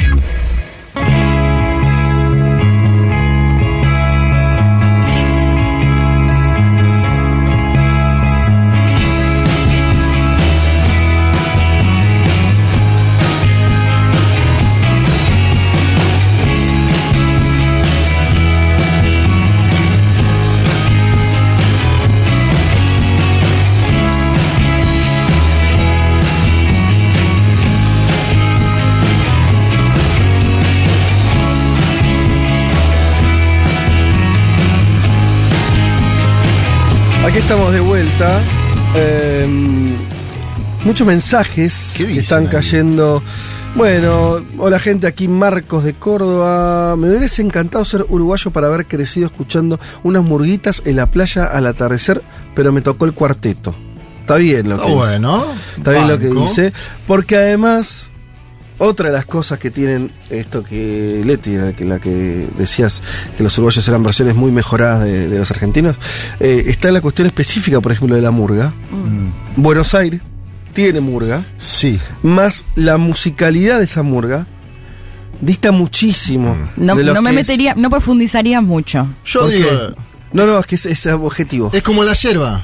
es, mejor la de ellos que la nuestra. Pero La infinitamente. Realmente, o sea, la- la- las. eh, Ay, ¿por qué Es- los queremos tanto? ¿Por qué queremos tanto? No, no, pero es que, es que en eso te digo que es eh, incontestable. La riqueza musical que tienen las murgas uruguayas, no sé ni por qué, porque no soy un especialista en eso, no, no, no, no lo estudié, pero son muy, muy, mucho más interesantes que las nuestras, que bueno, tienen una cosa más folclórica, pero no es que Pero es te, verdad, no se te compara. rompe, vas a ver una murga argentina y te ¿Sabés que estalla. acá tengo a. Diego Villani que dice: Me gustaría ser uruguayo para llamarme Washington y ponerle de Sí. nombre a mi hija Pascualina. Muy bueno. ¿Pascualina? Pascualina. No, más, más Washington es un nombre fenomenal. Bien, eh, acá alguien que recién se despierta dice que lindo estuvo Fervor, también haciendo, este, recordando la fiesta de ayer. Y mi gato se llama Artigas. Mi hipótesis es que todo lo bueno de los uruguayos parte de ahí. El único caudillo de la etapa independentista que pensó en una reforma agraria con reparto de tierra a los indígenas, eh, lo dice Leti desde Tilcara, todo esto lo escucho todos los domingos. En síntesis, lo que me gusta de Mirá esa sociedad es que menos facha en términos generales me parece. Bueno, ojo J. ¿Cómo que, que los uruguayos son menos fachas? Claro, menos menos facha. ah, facho, facho. Pensé que facha de, de lindo. No, no, no. Pero ojo que, no sé. Eh, eh, en términos generales es más o menos así. Sí, hay que ver. Los Mano- últimos momentos gobernando la dura. coalición multicolor, Sí, digo. cuando- Por eso, cuando por eso. lo de la reforma de seguridad. Bueno, no. Están pidiendo el juicio político no a era, Cose. claro. Andy Duchiski dice, me gustaría tener la paciencia charrúa. El Pepe se fumó 12 años en una jaula pensando en lo que seguía. Acá viene el mensaje que yo solo me metí. Esto lo dice Cande. Escuchen, eh, Sarabanda, una murga de Parque Patricios tremenda. Listo, ok. Eh, bueno, pero ahí la gente comentando eh, que era un poco la consigna para hallarse el libro de Pepe Mujica. Me dicen que estamos en comunicación vía. eh, vía internet con el señor Pablo Copari que está del otro lado del mundo esto es en la República Popular China ¿esto es así? Así es, ¿cómo está la mesa? Soy Juan Leticia. ¿Qué tal, Pablo? Bueno, allá ya es la, ¿Cómo ma- andan? la madrugada, son las 12 de la noche más o menos. La una ya, ¿no? Sí, 12 y 10 de la noche. Eh, sí, 12 y 10 de la noche, refrescó bastante. Igual, como no puedo salir del hotel, eh, no, no hay mucho problema con el frío. Estamos calentitos. Eh, una, una cosa, Pablo, antes de que nos empiecen a contar, de, de- anticipábamos, estás eh, presenciando el, el Congreso del Partido Comunista Chino, una cosa que, que me imagino que hay mucho para contar y muy interesante y muy, muy impresionante. Eh, la noche en Beijing, ¿cómo es? La noche en Beijing sorprende porque hay como dos partes. Hay una parte que es tradicional y una parte de la noche que es más eh, occidental, donde la dominan los rusos y los italianos. Eh, entonces elegís para dónde, para dónde salís. Si vas para la parte de los chinos, donde está lleno de karaokes, de barcitos, restaurantes para poder comer, pero también te puedes ir a la parte de donde están los rusos y los italianos, que ya es todo más occidental, escuchas Maluma y todas esas cosas. Pero después hay boliches donde se junta todo eso, que ya es el roto, que es, le dicen acá, que es como el, el after, Ajá. que tipo 5 de la mañana caen Ah. todos y, y bueno, nada, se arma una fervor. se, se la ponen en la pera. Pero ay, ay, ay, sí. Pero pará, Sí, ¿por qué- recuerden. ¿Por qué rusos Total, e italianos? sí, chupa mucho, viste acá. ¿Por qué rusos e italianos? Me, me sorprende. Mira, yo dos. creo que eh, acá en China hay muchos eh, shopping y mucho mucha tienda de venta de, de insumos importados que son de los rusos. Mm. Yo intuyo que es por la relación que tuvo China siempre con los rusos y un- una apertura migratoria. Tercero, los italianos son como los dueños de, de muchos restaurantes, eh, la, la- la comida italiana acá pega mucho, la pasta, la pizza, entonces hay mucho que andan la noche y que son, lo- viste, los restauranteros, le diríamos nosotros en Argentina. Los gastro, los Entonces, cuando gastronómicos. bajan la cortina son los que andan de joda. Claro, los gastronómicos. Pero de gastronómicos no tienen mucho esto porque son muy empresarios todos. Sí. Así que, que es como, como la noche. es- Igual recuerden que China está bajo un régimen de, de COVID cero, eh, entonces también se hace un poco difícil las entradas a los lugares, hay eh, cantidad de público que puede entrar y sobre todo ahora que se acercaba el tema del partido, del Congreso del partido ya se empezó a cerrar más temprano los lugares, se toma mucho alcohol en China, en China no, no se consume prácticamente drogas, que yo haya visto y que yo sepa, el alcohol es muy corriente, es como en una cuadra, viste que en Argentina, sobre todo, bueno, en Capital o en, en mi pueblo también, yo soy de Saladillo, hay como farmacias y peluquerías en una cuadra, por ahí hay dos o tres. Eh, acá en China hay eh, licorerías y restaurantes, es como salteadito, es casa de masaje, licorería, restaurante, casa de masaje, licorería, restaurante, es como, es un tres. patrón que se, se ve por lo menos en Beijing. Es una buena combinación. el- Es un Buenísima. triángulo Masaje, bien. hermoso. Morfás, Te, te la pones. una copita de no, algo te dan unos masajes. y te masajean. Te la comes, te Divino. das un masaje. Está bien. A dormir. Y todo está abierto. Todo Siempre está abierto, ¿viste? Es como la ciudad, es, es raro, porque ahí como, también se come muy temprano, acá hay una cena más que es a la noche tarde. Ah, Entonces, a las 6 de la tarde los chinos se sientan a comer. Sí.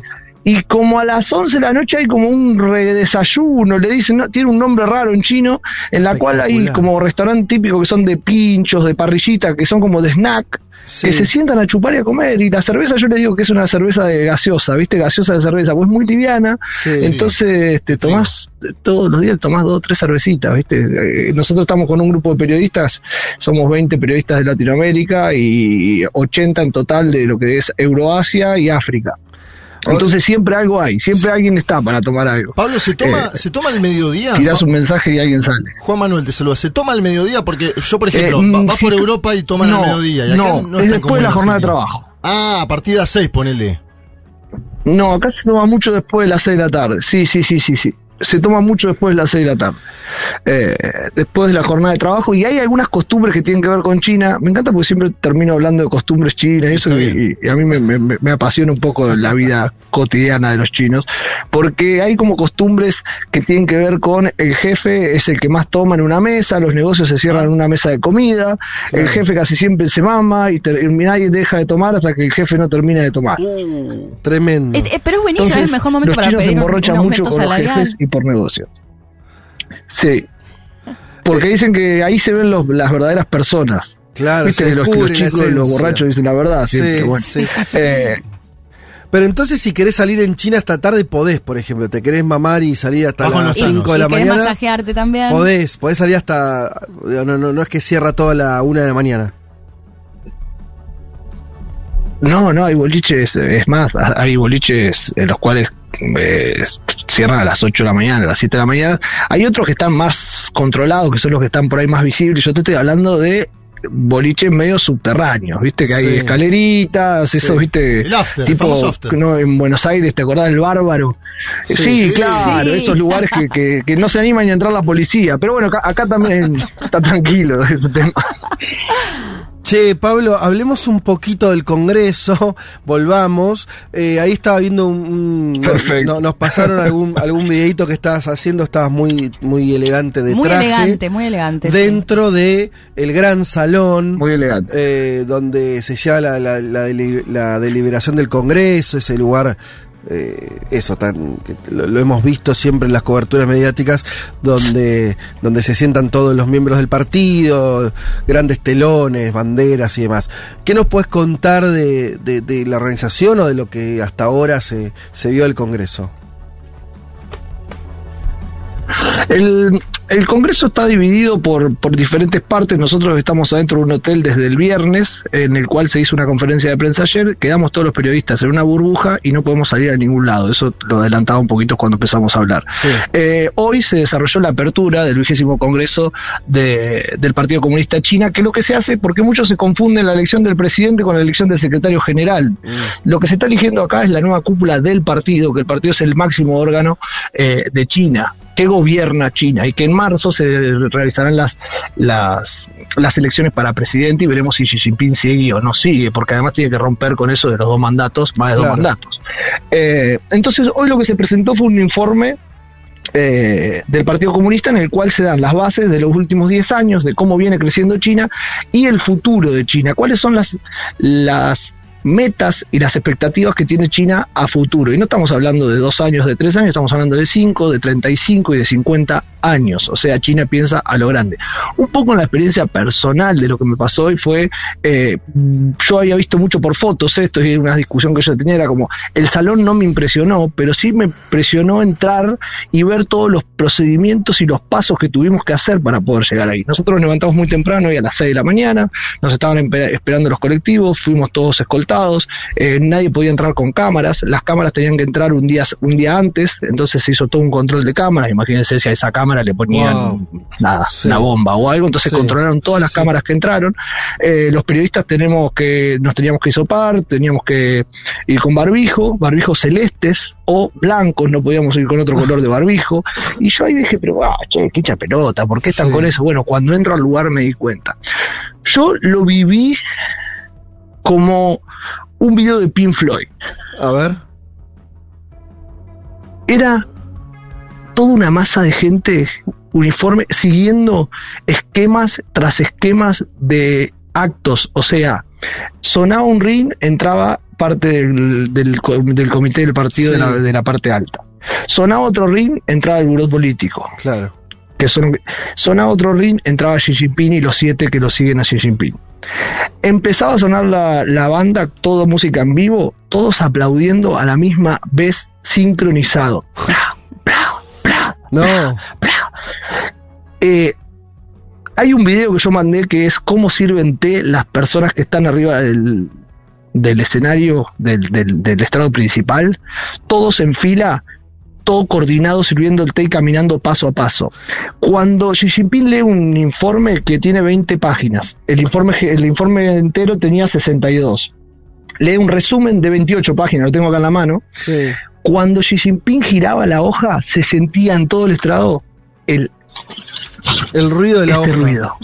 Ese era el nivel de silencio que había. el ruido de las de la sincronización, no de la hoja. Era Claro. a mí lo que más me llama la atención de eso es la sincronización y que también hace un poco la referencia de cómo gobierna China y de cómo se plantea China los procesos de, de reforma y todo lo que lo que lo que se plantea para, para el futuro. Yo Era como, como una gran. mejor, lo- yo no soy especialista en China, sino que Lo, lo que digo, Pablo, es como si fuera una gran coreografía lo que siento que me estás contando.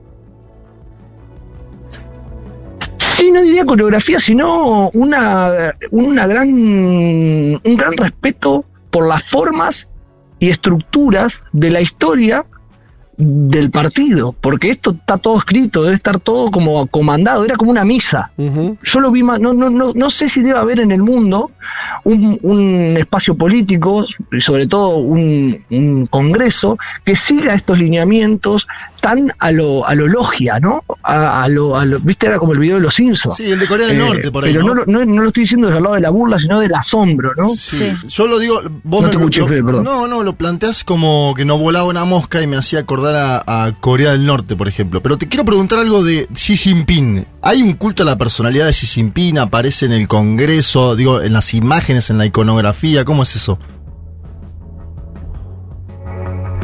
Sí, sobre todo porque Xi Jinping ahora se está pasando a ser el líder con más poder en la historia de China, prácticamente, después de Mao. Entonces, eh, yo si agarro mi, en mi habitación hoy tengo siete libros que tienen la cara de Xi Jinping. Sobre todo porque a partir de este Congreso, la doctrina y el pensamiento de Xi Jinping se vuelven la doctrina del partido. Se vuelve un pensador dentro del partido. Entonces, eh, eso es algo que se está discutiendo para adentro también mucho, pero se toma la figura de Xi Jinping como el pensador del partido de acá en adelante. Que eso no pasaba de Mao. Entonces, que hoy China esté viviendo y esté diciendo que va a ser. Porque China marca el centenario del partido como un cierre. Dice, cumplimos 100 años, logramos todas las metas de los 100 años, ahora tenemos que ir por los próximos 100 años. Para esto tenemos que marcar una serie de objetivos, que fueron los que hoy enumeró y ellos enumeran tres objetivos que cumplieron, que era llegar a los 100 años del partido, cumplir los 70 años de la revolución y sacar a la gente de la pobreza. Mira. Luego sacar a la gente de la pobreza, que la gente viva de una manera acomodada. Porque no le dicen más de, de una manera, mira, tengo acá, justo lo anoté, ellos dicen modestamente acomodada. Sí. La construcción integral de una sociedad modestamente acomodada. Eh, y ellos lo ven como una victoria histórica en estos 10 años a esas cosas. Ahora, ¿por qué va China? Ahora va por la consolidación del socialismo moderno, de su propio pensamiento, de, viste cuando te dicen tenemos una democracia con estilo chino, tenemos un Sí. comunismo capitalista, socialista con estilo chino, bueno, estos próximos 35 años China se va a encargar de consolidar su sistema de gobierno para adentro y para afuera, que es una de las cosas que, que se planteó hoy en el Congreso y fue la principal o el principal tema de- de- del día. Sobre todo porque se viene cuestionando mucho el accionar de China, cómo está trabajando o cómo eh, trabaja con otros países. Nosotros somos en Argentina el tercer socio comercial de China. Eh, tampoco es ajeno, pero pareciera que no existe China. Si vos pones hoy en Google la palabra Congreso chino, va a haber un montón de notas que tienen que ver con, cuestiones negativas de China. China es muy difícil que en Occidente se, se, se comunique de manera positiva. Eh, y que lo puedan analizar de manera positiva. En algunos extractos de la sociedad por ahí sí, pero no eh, lo que es Europa, ni lo que menos lo que es Estados Unidos. No, ¿no? y menos en este Se habló contexto- también de Estados Unidos en el discurso. Menos en este Ah, eso te iba a preguntar. En este contexto de guerra, porque vos nombrás todas, todos parámetros y objetivos que tienen que ver con China, con, con, con su historia, esto que decías de, bueno, eh, me gustó mucho eso, ¿no? Bueno, primero llegar a cumplir 100 años. Después que la revolución cumple 70. O sea, primero es consoli- eh, el primer objetivo es existir, lo cual es- eh, está muy bien como, como primer objetivo. Después sacar a la gente de Sí. la pobreza. Pero digo, todos objetivos y para adelante nombrás objetivos que, que vinculados al mundo China. ¿Ves algo, viste algo, leíste algo sobre eh, alguna definición del partido respecto al lugar de China en el mundo, en la cuestión de la, de, de la competencia con Estados Unidos? ¿Eso aparece o no? Explícito, digo. Aparece sin nombrar a los Claro. actores en cuanto, sí, en cuanto a la política exterior, eh, lo, lo primero que aparece es el conflicto con Estados Unidos por Taiwán y, y lo que China dice es nunca buscará la hegemonía ni se involucrará en, las- en el expansionismo de otros países, ¿no? Ya dice, bueno, Estados Unidos se mete en otros lugares.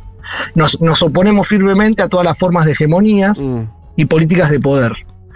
Tenemos una mentalidad abierta, yo lo estoy diciendo porque no me quiero errar en lo que está diciendo, eh, y se mantiene firme en la búsqueda de las políticas exteriores independientes de paz. Y no vamos, una de las cosas que decía es, resolver la cuestión de Taiwán es un asunto de los chinos, un asunto que debe ser resuelto por los chinos, no por otros países. Eh, eso es, es parte de la política con lo que es el territorio, porque China se vio bastante avanzado en eso, eh, y sobre todo porque China tiene una política hacia el exterior, porque yo he estado hablando con gente del partido, con gente que tiene poder político dentro de China, y lo que yo le digo, a veces la crítica que yo le hago es, che, ¿a ustedes no le importa que gobierne Macri o que gobierne Cristina Kirchner? ¿A usted qué, qué es lo que le importa? Nosotros no nos metemos en los problemas de los países, nosotros hacemos relaciones con los países. Relaciones que nos convengan para poder llevar una política de calidad exterior y una mejor vida y una mejor... Usan palabras muy locas, porque queremos la felicidad y alegría del pueblo. Un Claro. pueblo bonito, te dicen. ¿Viste? ¿es la traducción o lo están diciendo? Eh, como medio, no, como si decís diciendo. como, como medio inocente, como un, un léxico medio naif. Claro. Claro, total, totalmente. Entonces China hoy está pasando por un problema, que es el problema de ser frágil. ¿Por qué ser frágil? Porque si Estados Unidos, por ejemplo, no le da el- la pieza que necesita para poder hacer los mejores teléfonos no lo pueden hacer. Tienen un teléfono que puede leer un satélite, pero tiene 4G porque no tienen el componente para hacer el 5G. Eh, entonces, lo que primero quiere hacer China ahora es, se llama algo como la doble circulación. Quiere primero la circulación interna, la cual tenga un una producción general de todos sus productos, de que pueda autoabastecer todos sus productos claves. Segundo, en la estrategia de relaciones para afuera, es decir, yo, bueno, voy a tener relaciones inteligentes. Por eso el armado de la franja de la ruta. Por eso China se mete a la franja de la ruta y busca los puntos estratégicos. Se mete en energía, se mete en agricultura, se mete en tecnología, no se mete a preparar ropa ni nada de eso. Eh, China quiere hoy pasar a ser un país en el cual tenga un buen producto, deje de ser lo que nosotros tenemos mal llamado, viste, lo trucho chino. Quiere tener una economía de calidad, porque ellos se ven todo el tiempo como un país en desarrollo. Claro. Y hoy esa palabra desarrollo no estuvo en ningún lado. Prácticamente no la nombró la palabra desarrollo. Habló de consolidar y una cosa que es muy clave es que puso al pueblo como dueño del país. ¿Por qué? Porque hay una crítica interna en la cual eh, no todos tienen el mismo derecho, porque el, el Partido Comunista tiene eh, 90 millones de afiliados, creo. A ver si no me equivoco, más Lo o menos son más 90 millones de temprano, afiliados. 96. Son los que eligen a los representantes. Sí. 96 millones de, bueno, no estaba tan lejos. Tiene 96 millones de, de, de afiliados. Son los que votan y los que eligen a los delegados, que son 2.296 delegados. Eh, que se empiezan a elegir, hace un montón, lo contaba el otro día en Segurola, se empiezan a elegir en el año pasado, se empezaron a elegir. Es más, Xi Jinping fue elegido en una provincia como delegado. Claro. Eh, entonces ellos lo que quieren empezar a dar es una democracia más al pueblo y que lo- el pueblo que no participa en el partido pueda empezar a tener más voto y más voz en algunas decisiones con algunas consultas populares y con algunas cosas que tengan que ver con la participación más que nada. Porque hay algo que China siempre dice que es un país socialista de dictadura democrática y usa la palabra dictadura porque a veces nosotros tenemos afilada la, la dictadura a otras cosas y di- dice dirigido por la clase obrera y basado en la alianza obrera campesina. Claro. Eh, entonces China en esta nueva etapa dice que va a decir, bueno, el pueblo es el dueño del país. Esos fueron como las- los puntos claves que yo Ajá. estuve marcando, me leí todo el discurso y la verdad que habla muy repetitivamente de eso. Eh, no habló de, de Argentina, no habló de países de Latinoamérica, pero sí habló de que no, lo que yo decía recién, no meterse en los países y no colaborar a través de la CELAC, a través de la Franja de la Ruta, a través de organismos que regulen Bien. y no que se intrometan dentro de las políticas de cada lugar. Bien, bien. Eh, Pablo, eh, buenísimo lo, lo que todo lo que nos contaste. Habíamos eh, conversado de, de que nos seas a, a contar también eh, o que hacer un pantallazo más de color, pero al final te metiste mucho en la sustancia y nos sirvió mucho para hacer un primer análisis de esta, del, del discurso de Xi Jinping, de lo que dijo, de, de, de las aspiraciones de China. Son- hay mucha tela para cortar ahí, para analizar, para pensar este esto que vos decís eh, de, de cómo se va modificando los, los objetivos o se van bueno, me quedo con esto de, de- de este gran objetivo de consolidar su sistema político interno y eh, de, la, de la idea del, de cierta, no sé llamarlo democratización o participación del- de la sociedad en la toma de decisiones como una primera, un primer ensayo por ahí. De vuelta, por ahí no llamarlo apertura es mirarlo con ojos eh, occidentales, sino, pero bueno, como de cierta evolución dentro del propio sistema que, que tienen ellos, me parece todo muy, muy interesante. Y además, yo una cosa lateral, pero que va a esto, y, te, te lo digo a modo de, de- para ir cerrando la conversación, de los videos que haces vos, que invito a que la gente los vea en el canal de YouTube, los videos que estás haciendo para Futurock, de este, este, sobre, sobre tu viaje, tu viaje a China, eh, de Futurock Copa China, eh, es un, vos lo ves las imágenes, digo algo, algo Sí. superfluo, Ah. pero que es, se, se ve un país de primer mundo, se ve un país desarrollado, se ve un país donde, en términos visuales, eh, yo no, no estoy juzgando, eh, es una observación medio así estética, pero viste cuando se nota en Sí. parte la riqueza que tienen los países por bueno, por cómo, no sé, vos mostrabas un, Infraestructura. un monumento, eh, la muralla china, y lo veías. Yo, yo decía, eh, creo que lo hablaba con Julia, que decía, no, no, además de ver que está todo muy ordenadito, muy limpio, vos mostrabas la sección de las comidas que consume la gente paseando, ¿sí? Lo, lo que acá sería la venta de un pancho, un patio, yo qué sé, y el nivel de pulcritud, de orden, incluso digo, de tecnología que tienen a su disposición, las cocinas, te da, te da la idea de una sociedad que ya logró un nivel de desarrollo de riqueza muy relevante. Pero lo que pasa que creo, Fe, que nosotros consumimos durante un montón de tiempo eh, la figurita que nos vende Occidente de China, porque están viendo desde hace rato, sobre todo los países del norte, eh, que China está haciendo las cosas paralelamente y va creciendo a un ritmo aceleradísimo. Vos Imagínate que China usó en 10 años la cantidad de cemento que usó en 100 Estados Unidos. Vos te pensás que esas cifras no las ve Sí, Estados claro. Unidos y no se pone a analizar, estos nos comen, el- lo voy a decir así como con, con- con un lenguaje de analista político, estos nos comen el rosquete. ¿Entendés? Entonces, Claro, eh, claro, sí, sí, sí. Pensé que ibas a decir, nos comen la espalda, Y- tipo y sobre todo China tiene una pata que es fundamental. ¿Cómo? Que pensé que ibas a decir nos comen la espalda como un futbolista. No, no, no, no, no, te lo, iba, te lo, te lo tiré peor todavía. No, no, lo, que, lo, lo importante de esto es que China tiene algo que no tiene ningún país del mundo prácticamente, que, que es dentro de una sociedad que está muy bien acomodada, que tiene todas las condiciones de vida para poder tener las necesidades básicas, es una no deja de ser una sociedad de control. Mm. Entonces, las- esta sociedad de control todavía sigue creyendo en las decisiones del Estado. Claro. Y al creer en las decisiones del Estado, estas propuestas que el Estado se da a largo plazo, se ven apoyadas por el pueblo. Por ahí una minoría no.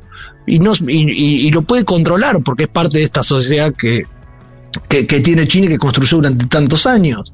Hay un montón de cosas para criticar, pero hay un montón de cosas del sistema político que está llevando China al mundo que se ponen de cara con el capitalismo a veces. Y no quiero pecar de, de- de- de fanático, pero digo, hay que ver desde dónde nos paramos para poder analizar el futuro de los países que están hoy apostando 100% al capitalismo.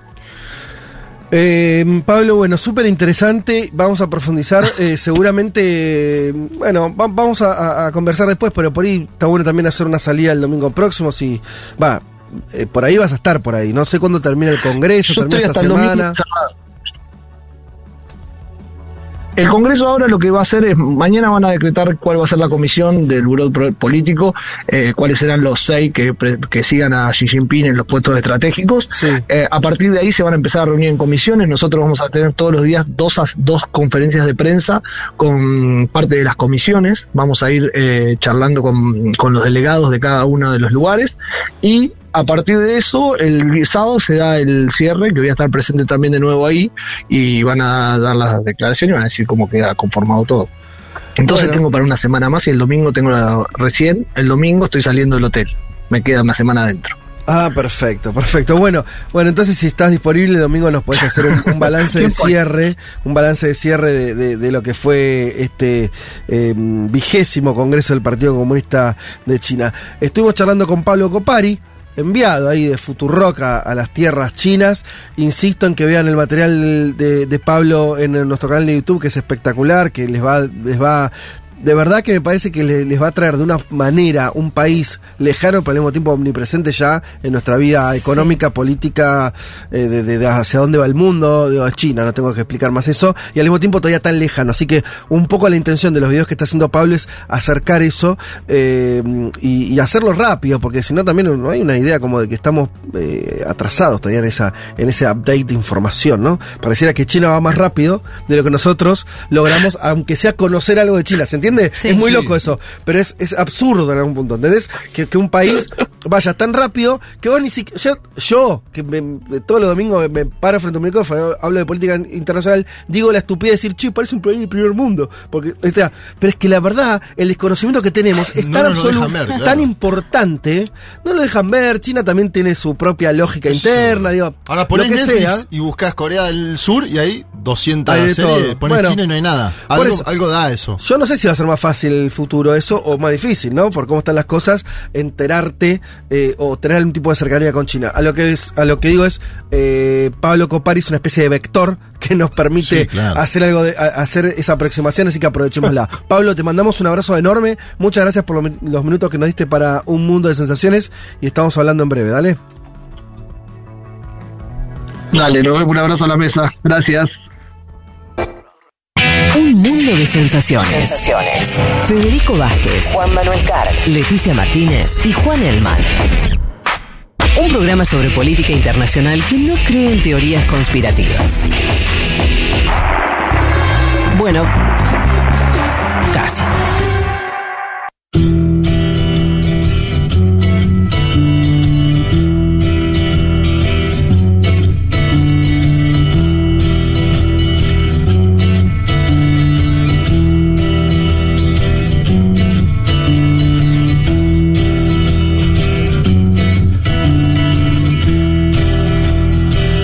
Bueno, qué manija que quedé con China, ¿eh? Me, que me quedé pensando. Me quedé pensando lo, lo- de- que es verdad que no hay muchos países que en los últimos 30, 40 años puedan decir. Lo, eh, nos fue bien en tantos sentidos. Es bastante impresionante eso. Cumplimos con los objetivos, eso ya es un montón. Claro, pero dentro de los objetivos está sacar, no sé, 800 millones de personas Sí, de la de la pobreza. pobreza. digo, eh, es como. Es como tan a contramano. También, ¿no? Ese es. ese es- ya sé, estoy no estoy diciendo nada remotamente original, pero me parece que, mm, que al mismo tiempo son esas cosas que hay que tener en cuenta porque, pues bueno, son las que importan eh, y no, no sé, no- no deja de llamarme la atención. Insisto con esta idea, yo tengo un recuerdo muy de muy chico que era ver. Ustedes tuvieron llegaron a tener eh, lo que eran esas especies de atlas. Claro, todo, es una era pre-internet, porque todo eso no tiene un sentido. Pero antes de que existiera Sí. internet, Sí. eh, los atlas, eh, no solamente de mapas, sino como de, de- de países, de cosas, de... eh, Como enciclopedia, decís. enciclopedias y demás, eran los lugares donde se concentraba una información mínima, pero indispensable, como que... Sí. Eh, Siempre me gustaron esos, me, me gustaron lo- algunos que había en mi casa, me gustaba ir a las casas y, y chusmear porque además, eh, no sé, había alguien tenía uno de esos muy bueno, de otro país, ¿viste? Y me acuerdo mucho, pero lo tengo como esa cosa que se me fijaron, de tener, sí, no sé, 10 años, algo así, eh, y, y ver un capítulo de uno de estos libros que te- estaba en la casa un amigo de mi papá eh, sobre China. Estamos hablando de inicio de los 90 y había cierta desactualización con estas en- enciclopedias que remitían a dos o tres años para atrás. Claro. Sí. Porque las cosas, pensá, era una, la tenían que hacer, eh, de- imprimir, distribuir, o sea, la- no era el, el- el último dato. Y, y recuerdo ver una imagen, mirá lo que me acuerdo, de una pileta en China, multitudinaria, que era la imagen que te ponía como para decir, miren lo que es una sociedad realmente populosa, ¿no? Eh, eh, Con, un con- una cantidad de, de población enorme y, y algunos datos que ponían ahí medio desordenados, muy, muy incipientes, de esta idea de que, no me acuerdo si tenía que ver con que el cambio de política del hijo único o lo que sea, pero donde mostraba esta idea de, bueno, Chile es un motor que se encendió, no sabemos dónde termina, te digo, inicio de los 90, ¿no? Y yo me, me acuerdo asombrarme de eso, ¿no? De decir, qué, qué loco que exista este, este mundo tan eh, vertiginoso que que no tenés idea de nada. Y lo loco es que 30 años después es medio lo mismo. ¿Me entendés lo que te quiero decir? Sí. Medio lo mismo de lo que uno sabe. Y con un montón de herramientas más. Sí, pero no sabes tanto, o sea, o por lo menos sabemos más cosas, pero el nivel de acercamiento sigue siendo este bastante elemental. Eso me parece una locura, me parece una cosa muy, muy extraña todavía. Pero bueno, así es el mundo en que vivimos. Vamos a cambiar drásticamente, vamos a un mundo del que conocemos infinidad de detalles. Sí. Eh, en- eh, estamos hablando de los Estados Unidos de América, sí, la contracara de lo que venimos diciendo de China, en muchos sentidos, también en este, ¿no? El conocimiento. Acá sí estamos hablando de una sociedad que conocemos mucho más, conocemos su historia, y eso hace que eh, vas a tocar un tema muy específico. Pensás que tienes que tocar lo mismo tema en, términos de China, ¿entendés? Algo tan específico como lo que vas a contar. Es, es inimaginable, ¿no? Eh, eh, todo lo que habría que saber y que no sabemos bien.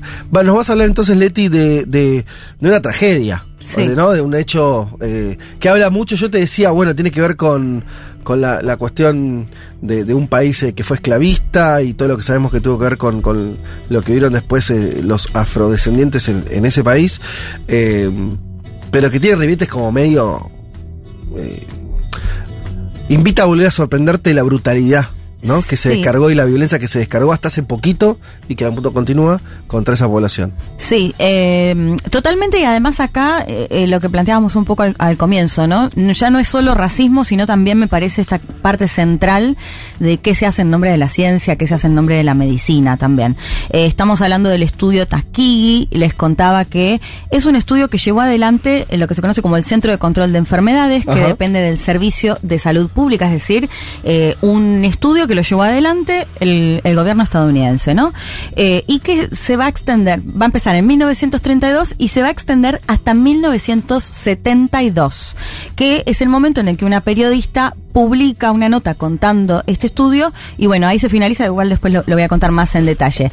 Este estudio se lleva adelante en un hospital que se llama Tuskegee, en Alabama, que era una de las regiones donde más contagiados de sífilis había, por eso Sí, se claro. eligió este, eh, este lugar. Recordamos muy brevemente, ¿no? La sífilis es una enfermedad de transmisión sexual muy contagiosa y que genera, bueno, algunos eh, síntomas que pueden ser desde deformaciones óseas hasta quedar ciego, sordo, eh, bueno, incluso por supuesto morir también. Eh, l- a ver, en este estudio participaron más de 600 hombres afrodescendientes afroamericanos a los cuales les hicieron un estudio para ver si tenían sífilis o no. Se calcula, hay distintos datos, ¿no? Pero se calcula que más o menos participaron 400 que estaban contagiados, ¿no? Por supuesto lo que necesitaban eran hombres que estén contagiados Sí. con eh, sífilis. Pero si les parece, ya eh, escuchamos a la entrevistada de hoy, que además me parece muy interesante la entrevistada de hoy porque ella es Judith Mary Anderson, es doctora, es antropóloga, es investigadora, profesora de la diáspora africana en las Américas, docente de la City University of New York y es afroestadounidense, ¿no? Que habla Está más o menos calificada para hablar del tema. muy calificada y además habla muy bien español, Sí. muy argentino, porque bueno. también estudia Argentina. Mira. Eh, Ella es norteamericana. ella sí. Y mm, bueno, la escuchamos a Judith que nos contaba brevemente de qué se trató este estudio, después lo, lo desarrollamos.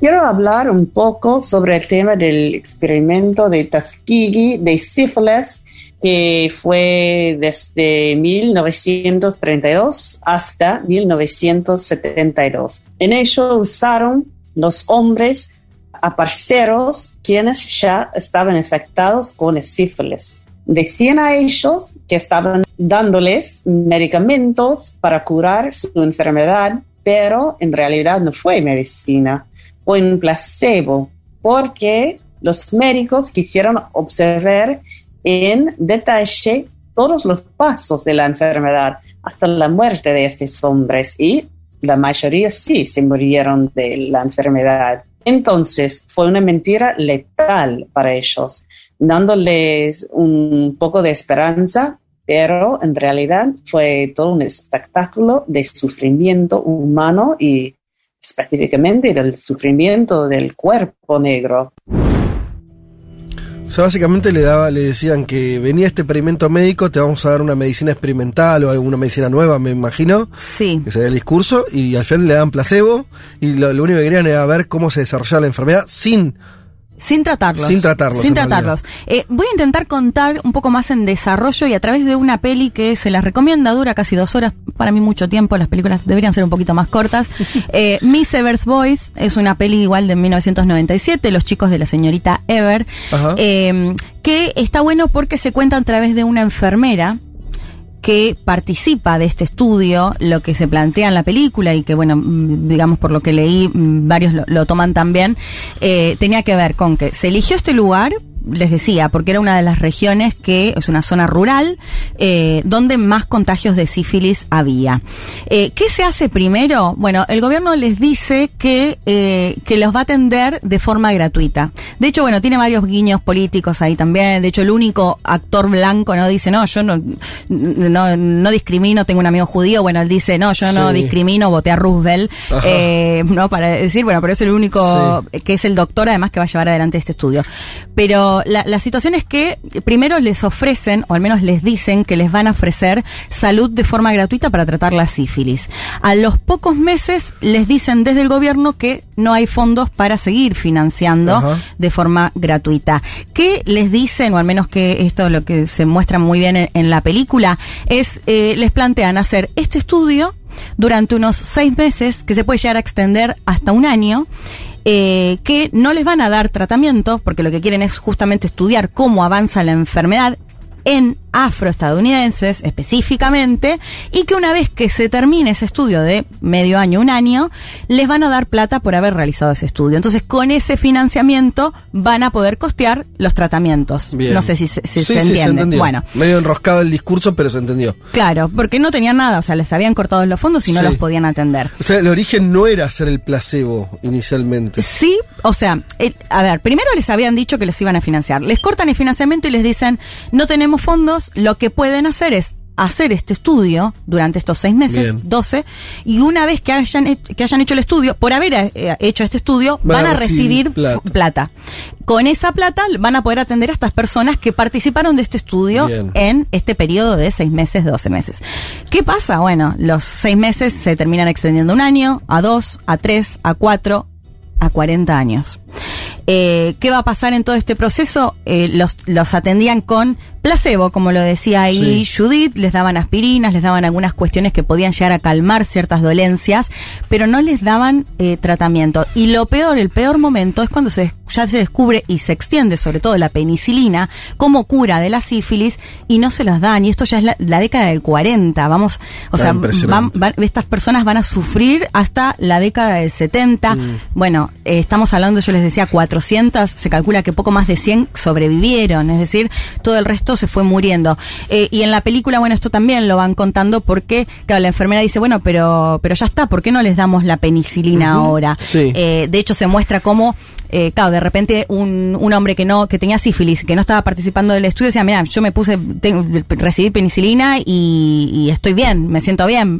Vamos a que te la pongan en otro Sí. hospital. No, formaban parte del listado del estudio que tenían prohibido recibir la penicilina. ¿Por qué? ¿Qué era, ¿Cuál era el argumento? Les decían que como, bueno, como se había extendido bastante la enfermedad, podía llegar a generar una reacción adversa, eh, lo cual vamos a ver después que además no, No tampoco, men- no era verdad. eh, ta- tampoco era, era cierto. Bueno, la cuestión es que, y lo que muestran, digamos, todo esto a través de, de las enfermeras y todo eso, el, el acompañamiento, pero el acompañamiento mintiéndoles acerca Mm. de lo que, de lo que tenían. ¿Cuál es la, la razón de eso? Ah, ah, esto iba a decir. Eh, cuando, cuando decían, che, ¿por qué no les damos penicilina? Sí. Decían, no, porque queremos que eh, analizar hasta la muerte. O sea, ¿de qué manera mueren?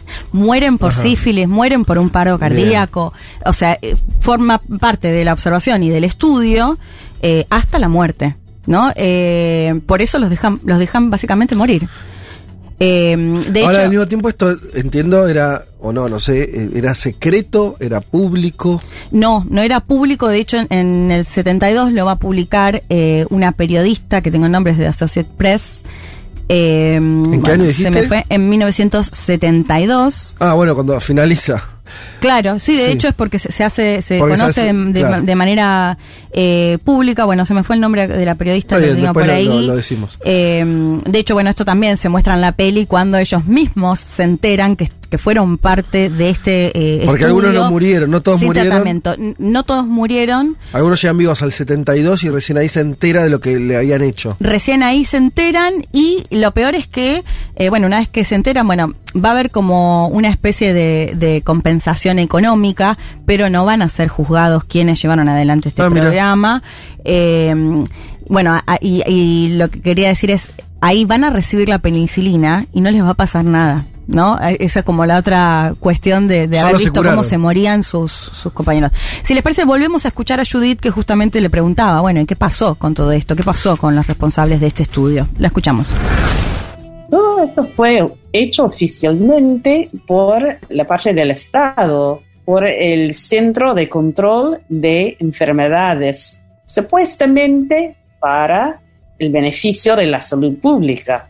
¿Pero cuál público? Un público blanco. Este abuso médico duró 40 años sin parar y fue contra todos los códigos éticos de la medicina. ¿Y qué pasó con los culpables? Bueno, nada, como siempre. Ya había una historia establec- ah, muy establecida de experimentos en el- los africanos y afrodescendientes sin el consentimiento de ellos. Bueno, esto es sin el consentimiento, ¿no? Porque también, se, se- por supuesto, se aprovechaban eh, de, de gente muy humilde, de hecho, hasta una... Para, léete una cosa, Sí. porque, para no, no lo dejaría pasar.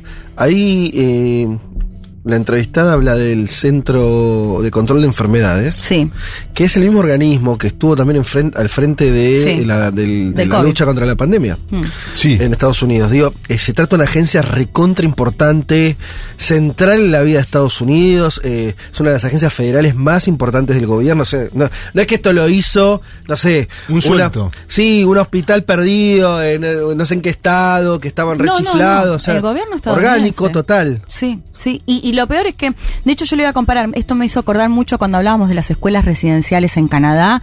Eh, bueno, que para quienes no lo hayan escuchado brevemente, eran escuelas que eh, le sacaban a los hijos de indígenas, les prohibían hablar su idioma, los Sí. torturaban, incluso hasta los mataban. Y que pasó durante más de 100 años, pasaron un montón de gobiernos. Sí. Claro, después ya es muy difícil encontrar a los, a los responsables del comienzo, ¿no? Acá es lo mismo, Mm. 40 años, o sea, pasaron varios presidentes y esto se mantuvo y era del gobierno de Estados Unidos. Yo lo había dicho al comienzo, que, que dependía de, de Es estos interesante, centros. a mí me interesa mucho una historia como la que estás contando para a, a mí es, me pasa que me, me, me vuelve más comprensible después la rodilla del, eh, del, del policía blanco matando a, eh, George Floyd. a, claro, a Floyd, ¿no? Porque, vieron, cu- cuando aparece esa imagen parece extemporáneo, decís, Mm. che, 2022, eh, y un policía hace esto en una situación donde ya eso no está homologado socialmente, no, parece algo como descontextualizado. Ahora si vos me decís, sí, mira, es el mismo país que su principal agencia vinculada al control de enfermedades durante 40 años hizo esto con población afro. Ah, ¿entendés, tío?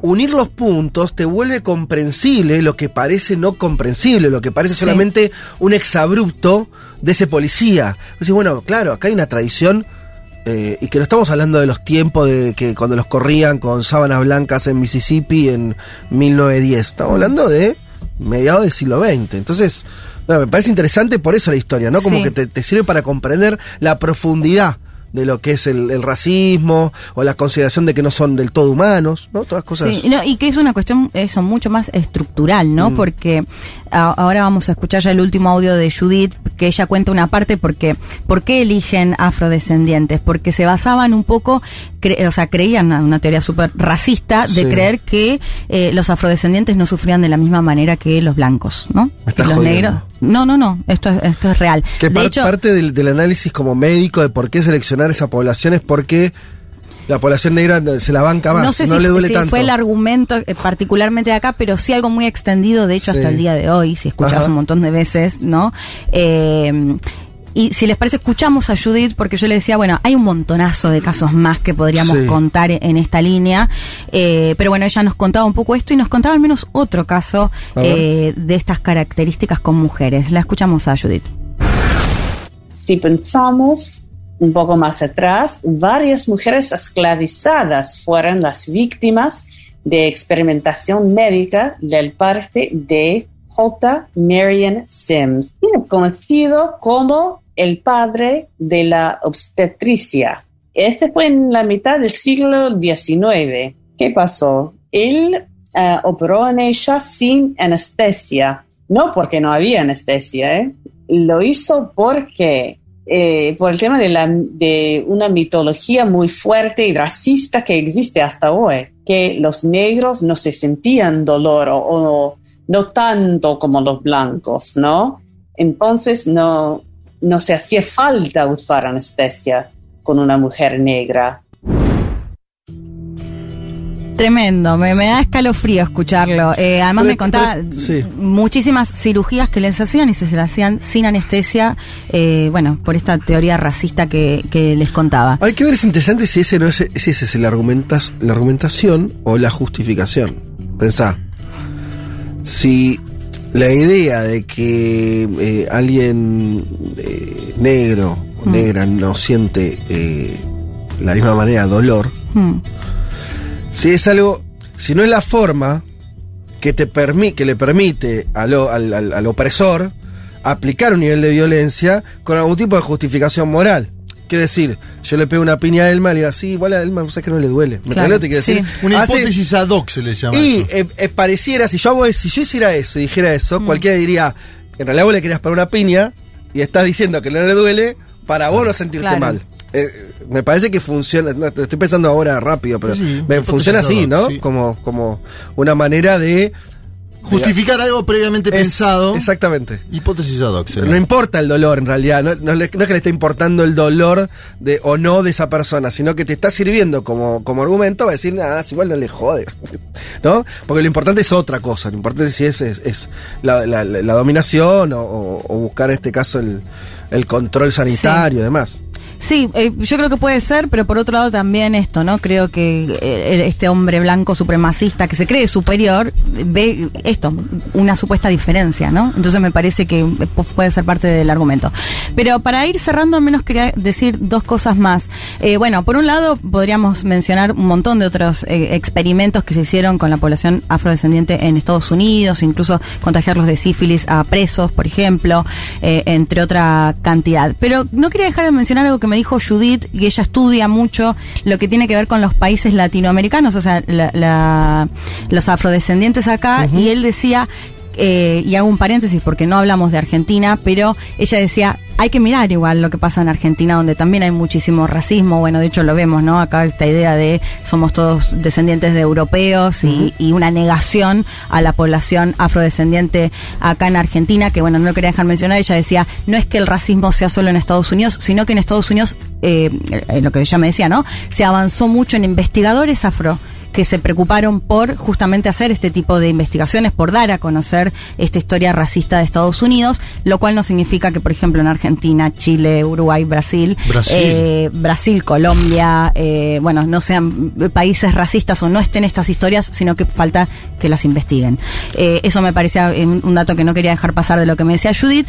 Y para terminar, eh, si bien decíamos, esto está muy claramente marcado por el racismo, mencionar al menos para quienes tengan, si no tienen ganas de ver esta, esta película que les recomendaba, recomendarles un documental que también tiene el foco puesto en esto de que cómo la ciencia lleva adelante este tipo de, de estudios o observaciones o, o como le quieran eh, llamar. Creo que Fede vos lo viste, el documental que se, se llama Three Identical Strangers, eh, tres idénticos desconocidos, que también formó parte de un estudio secreto en el cual eh, separaron a tres hermanos que eran trillizos por supuesto, ellos sabían que, que eran adoptados, no sabían que tenían hermanos. Sus familias, quienes los recibieron, tampoco lo sabían.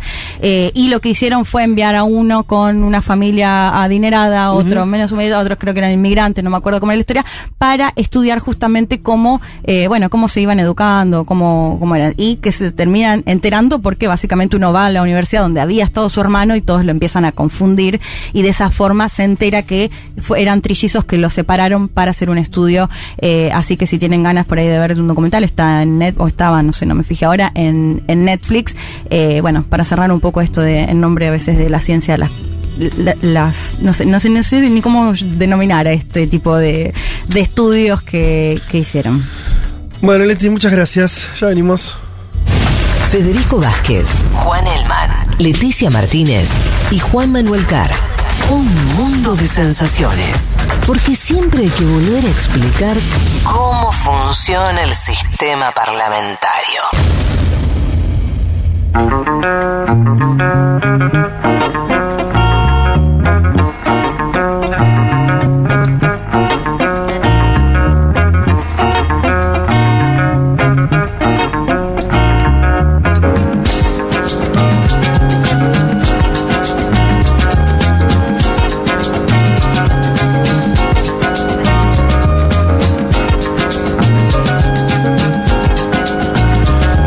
Muchos mensajes. eh, acá siguen respondiendo la cuestión: eh, eh, ¿qué, qué, mm, qué uruguayismo o qué mujiquismo es el que te gustaría adoptar a ¿Y vos? qué dicen? Eh, pensando en llevarse este libro de María Esther Guilio, Pepe Mujica de Tupamaro a presidente que estamos regalando hoy. ¿Qué dicen? Ayer salió a Leti. Si antes la amaba, ahora la amo más. Ay. Mi periodista internacional preferida, nos dicen mojando la oreja al resto de la mesa. ¿Cómo se Sólida llama? y con la voz más increíble que puede existir. Ay, pero qué, me voy así. muy- Hay amor acá. No, no dejo el nombre, o yo no lo. no. ¿Qué dice de la voz? Decime de vuelta eso, por favor. Sólida Sólido. y con la voz más increíble que pueda existir. Una voz de aspe. Qué lindo. Puede existir. ah. Esto lo dice ¿Podemos acá uruguayas. Uruguayas ¿no? post fervor. A ver las Además. uruguayas. Ah, son ellas las que dicen. ¿Ella es la que escribe? No sé, ¿qué pasa con esos ojos? No, porque anoche una, una uruguaya me, Ah, puede ser. me habló. O no, no sé, será la misma. No, creo ¿O que no? nos abrazamos y todo. Ah, bueno, está bien. no, Gracias no, no por. sé si será ella. Bueno, por eso, por eso. No, no dejo el nombre, Creo así que que no nos sé. abrazamos. Eli dice, gracias por toda la Seis y información. pico de la mañana ya me olvido algunas cosas. Gracias por toda la información que brindan. ¿Podrían repetir el nombre de la peli que recomendó Leti? Gracias. Recomendaste más de una. Sí, recomendé Miss Ever's Boys, Sí. que, eh, bueno, las- los, los chicos de la señorita Ever, esa, y la otra es Los Tres Desconocidos, eh, Three Identical Strangers. ¿Cómo que no se van el Tres mate? idénticos desconocidos. Bien, ¿cómo que no se van el mate sin mano, loco? En el ómnibus van agarrados con una mano, bajo el sobaco contrario va el Sobaco, termo, ay. y en esa mano va el mate. Una leve inclinación de hombro y se ceba el mate. Les envidio los bizcochos salados, factura de grasa con queso, salame, aceituna, jamón. Me encanta su cerveza. Y el chorizo y la morcilla son incomparables. Así no, no, que. chorizo superior al argentino. Eh, y todo lo que- liviana la uruguaya, ¿no? Bueno, ahí está. No jodan más con eso de que los uruguayos no queremos a los argentinos o porque es, eh, pasa en todos lados. Acá también, viste, los argentinos que dicen, eh, la provincia, la provincia. Y me da mucha rabia y me emociono porque algunos de mis mejores amigos son argentinos. Así que déjense de joder con eso. A ver si nos dejamos de joder con eso. de una A ver vez. si nos dejamos de joder. ¿eh? Porque ¿Está bien? no vale es la pena. verdad. Ahora, ahora voy a bien. explicar por qué es una verdad. Argentina-Alemania, final del Mundial 2014.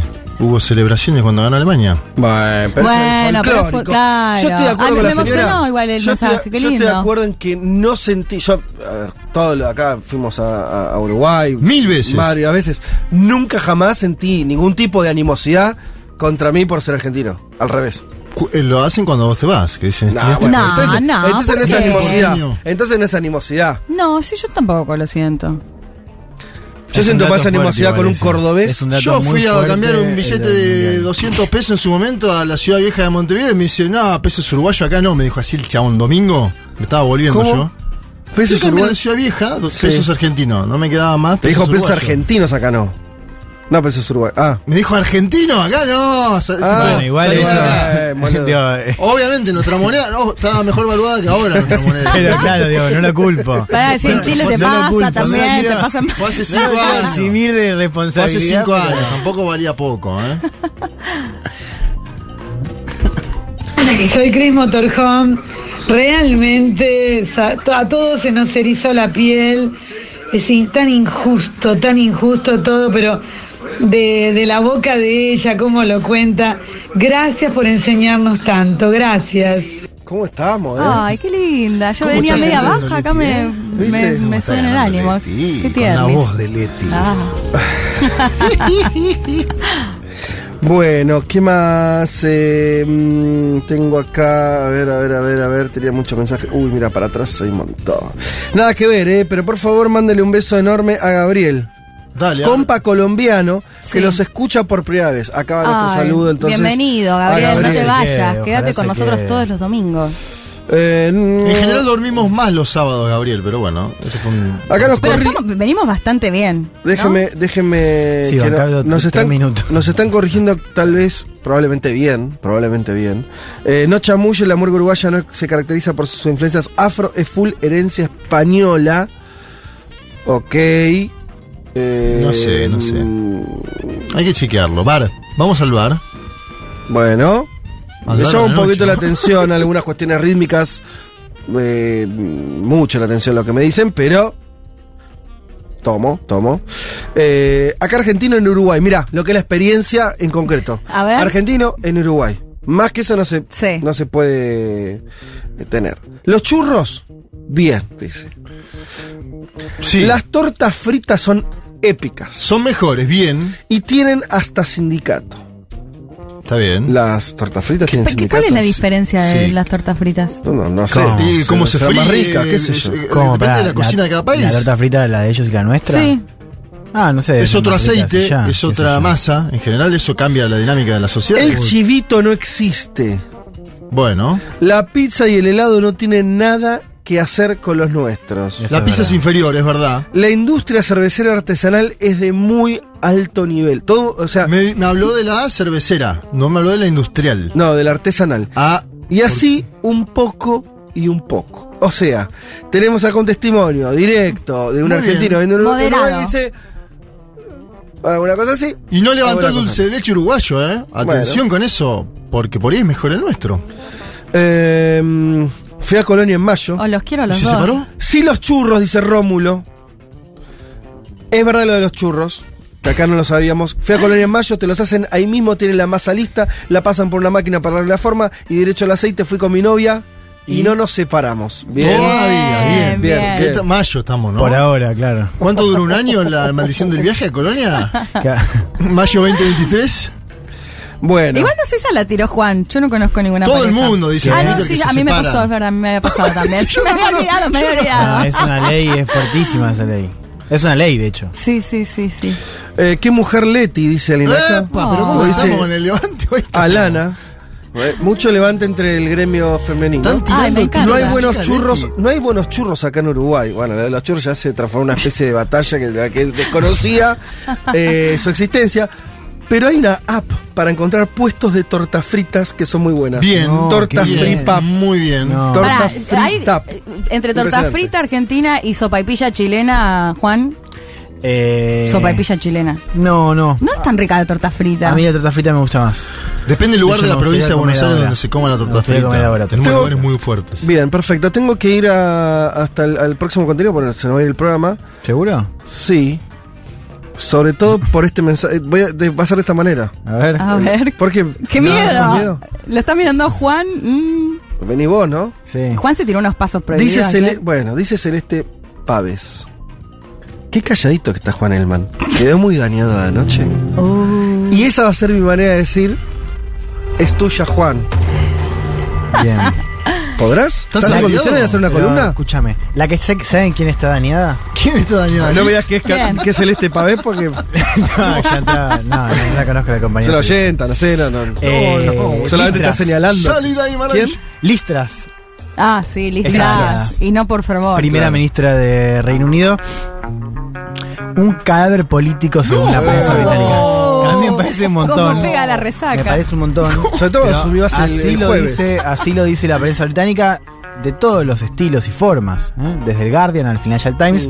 Bueno, dan por terminada la gestión detrás, una de las gestiones más breves y más desastrosas en la historia de Reino Unido. Un poquito más de, Extraño, qué extraño de todo. un mes. Pero pará, pará, pará. Eh, sí. Sanguinetti dice que en la- el uruguayo Sanguinetti, justamente de Uruguay, dice que en la política no hay heridos graves, no hay muertos, sino heridos, hay heridos graves y heridos leves. ¿Por qué? Ya, cadáver político, ¿ya está? ¿Murió?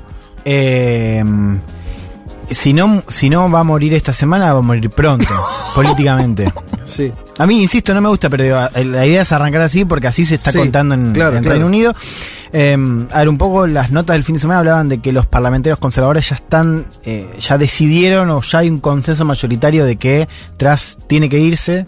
La pregunta es cómo, digamos, ¿no? Sobre todo si se va a evitar una nueva competencia interna que fue la manera en la que tras, eh, bueno, sucedió a Boris Johnson, recuerden, yo, eh, tras no ganó una elección, simplemente se convirtió en la líder del Partido Conservador, que con la mayoría que tenía en la Cámara eh, de los Comunes desde el 2019, bueno, eso ya la habilitaba a ser primera ministra, insisto, la pregunta ahora es si se va a evitar una competencia así, o si hay otra manera para hacerlo más rápido. A ver, ¿qué pasó, digamos? ¿Por qué estamos hablando con estos términos, con este tono?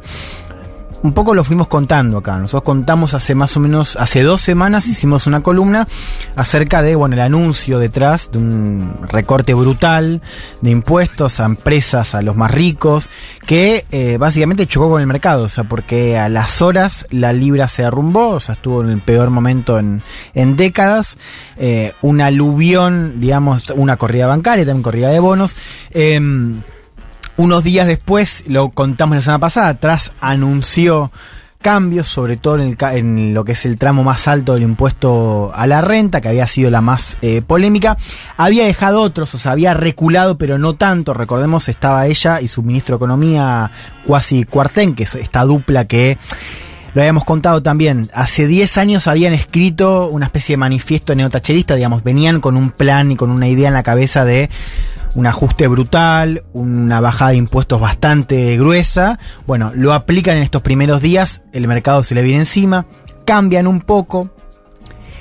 Y el viernes, digamos, no haya sido suficiente el reculo porque el viernes, ante presión interna, eh, Se va el ministro de Truss Economía. echó efectivamente a su ministro de Economía, a su mano derecha. Fíjense este datito que para que se, se sienta un poco mejor eh, Silvina Batakis. Eh. Cuarteng estaba en una reunión del FMI. No, se entera, sí. estaba en Washington. eh, de hecho, él había dicho yo no me voy a ningún lado Sí. cuando llega a Washington. Y estaba en una reunión con el fondo y se entera ahí. se Ah, entera ese día. Eh, Te tengo una pregunta. Por ahí lo vas a desarrollar, pero bueno, te la hago si no la, la dejo planteada. Mm. Digo, ¿por qué? A mí lo que me asombra de todo esto no es por ni lo del plan de ella, que por, por esto que vos ya contaste, ya venía con eso en la cabeza, hay sectores conservadores muy ultras y demás. Mm. ¿Por qué esta idea de que no. de, tan poco margen para ir para atrás y hacer algo más moderado? ¿Y por qué ella entonces no? Ya se, ¿Entendés? Como perdió el gobierno. ¿Por qué la resolución es tan drástica con alguien que es del Partido Conservador, que defiende ideas que al final al mercado le gustan en términos filosóficos? Sí. No termino de entender, ¿entendés? Como esa. ¿Por qué se cayó tan rápido? Sí, ¿por qué es tan drástico? Porque de hecho ella hace renunciar al ministro de Economía, como da señales de, bueno, bueno, está ok. Me, me fui un poco de mambo. Sí, lo que pasa ¿Por- es que. ¿Por qué no alcanza eso? Básicamente porque ya. Eh, Un poco lo que se preguntan ahí es, es cuál es el punto. Digamos, la mina vino con este plan, la chocó. Claro. Tenía su. O sea, La- ella era el plan, vos o sea, decís, en algún punto. Exacto. Claro, o sea, ella claro, venía está con esta idea. La idea bien. no funcionó. De hecho. No, no, no tiene más, que- claro. no tiene más, más que hacer. Claro, ¿por qué no viene otra persona que pueda recuperar la confianza? Porque además hay otro punto que nos hemos tocado, que es que para el partido esto es una... O sea, se está encaminando a una derrota muy gruesa, Mm. ¿no? Que tiene además un componente político interesante, que es que la elección de 2019, la que gana Johnson con mayoría rotunda, Sí. ahí el dato es que gana el Partido Conservador en distritos que votaban laborismo hace 70, 80 Sí. años. Entonces, lo que dicen los parlamentarios que ganaron es, loco, estuvimos décadas Sí, para hacer intentando Sí, ganar claro. y vos venís y en una semana nos tira todo. Sí, no, y, la- y las encuestas devastadoras ahora Exacto. con los Entonces, conservadores. a lo que voy es que además de esa cuestión bien estructural de ella representa esto, fracasó, nadie le cree cuando quiere ensayar otra cosa, porque además ella había venido con un mensaje muy duro. Claro. O sea, lo hemos pasado acá, digamos, un dogma neoliberal a pleno. Era todo o nada la apuesta de ella. Exacto. Fracasó y después está esto que les digo, el cálculo eh, electoral. A eso se le suma, ahora lo vamos a escuchar, una primera ministra que, claro, eh, decían eh, Teresa May al lado de, de esta mina es Madonna. O sea, Teresa May, que ya era aburrida, la comparás con, con Truss, que tuvo una conferencia de prensa el viernes, ¿cómo decirlo? Muy incómoda por momentos, fue ocho minutos, ella estaba vestida de negro, medio robótica, la voz frágil.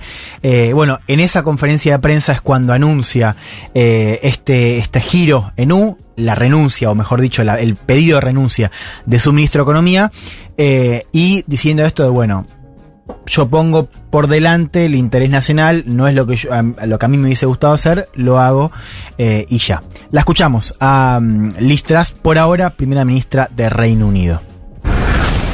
I have acted decisively today because my priority is ensuring our country's economic stability.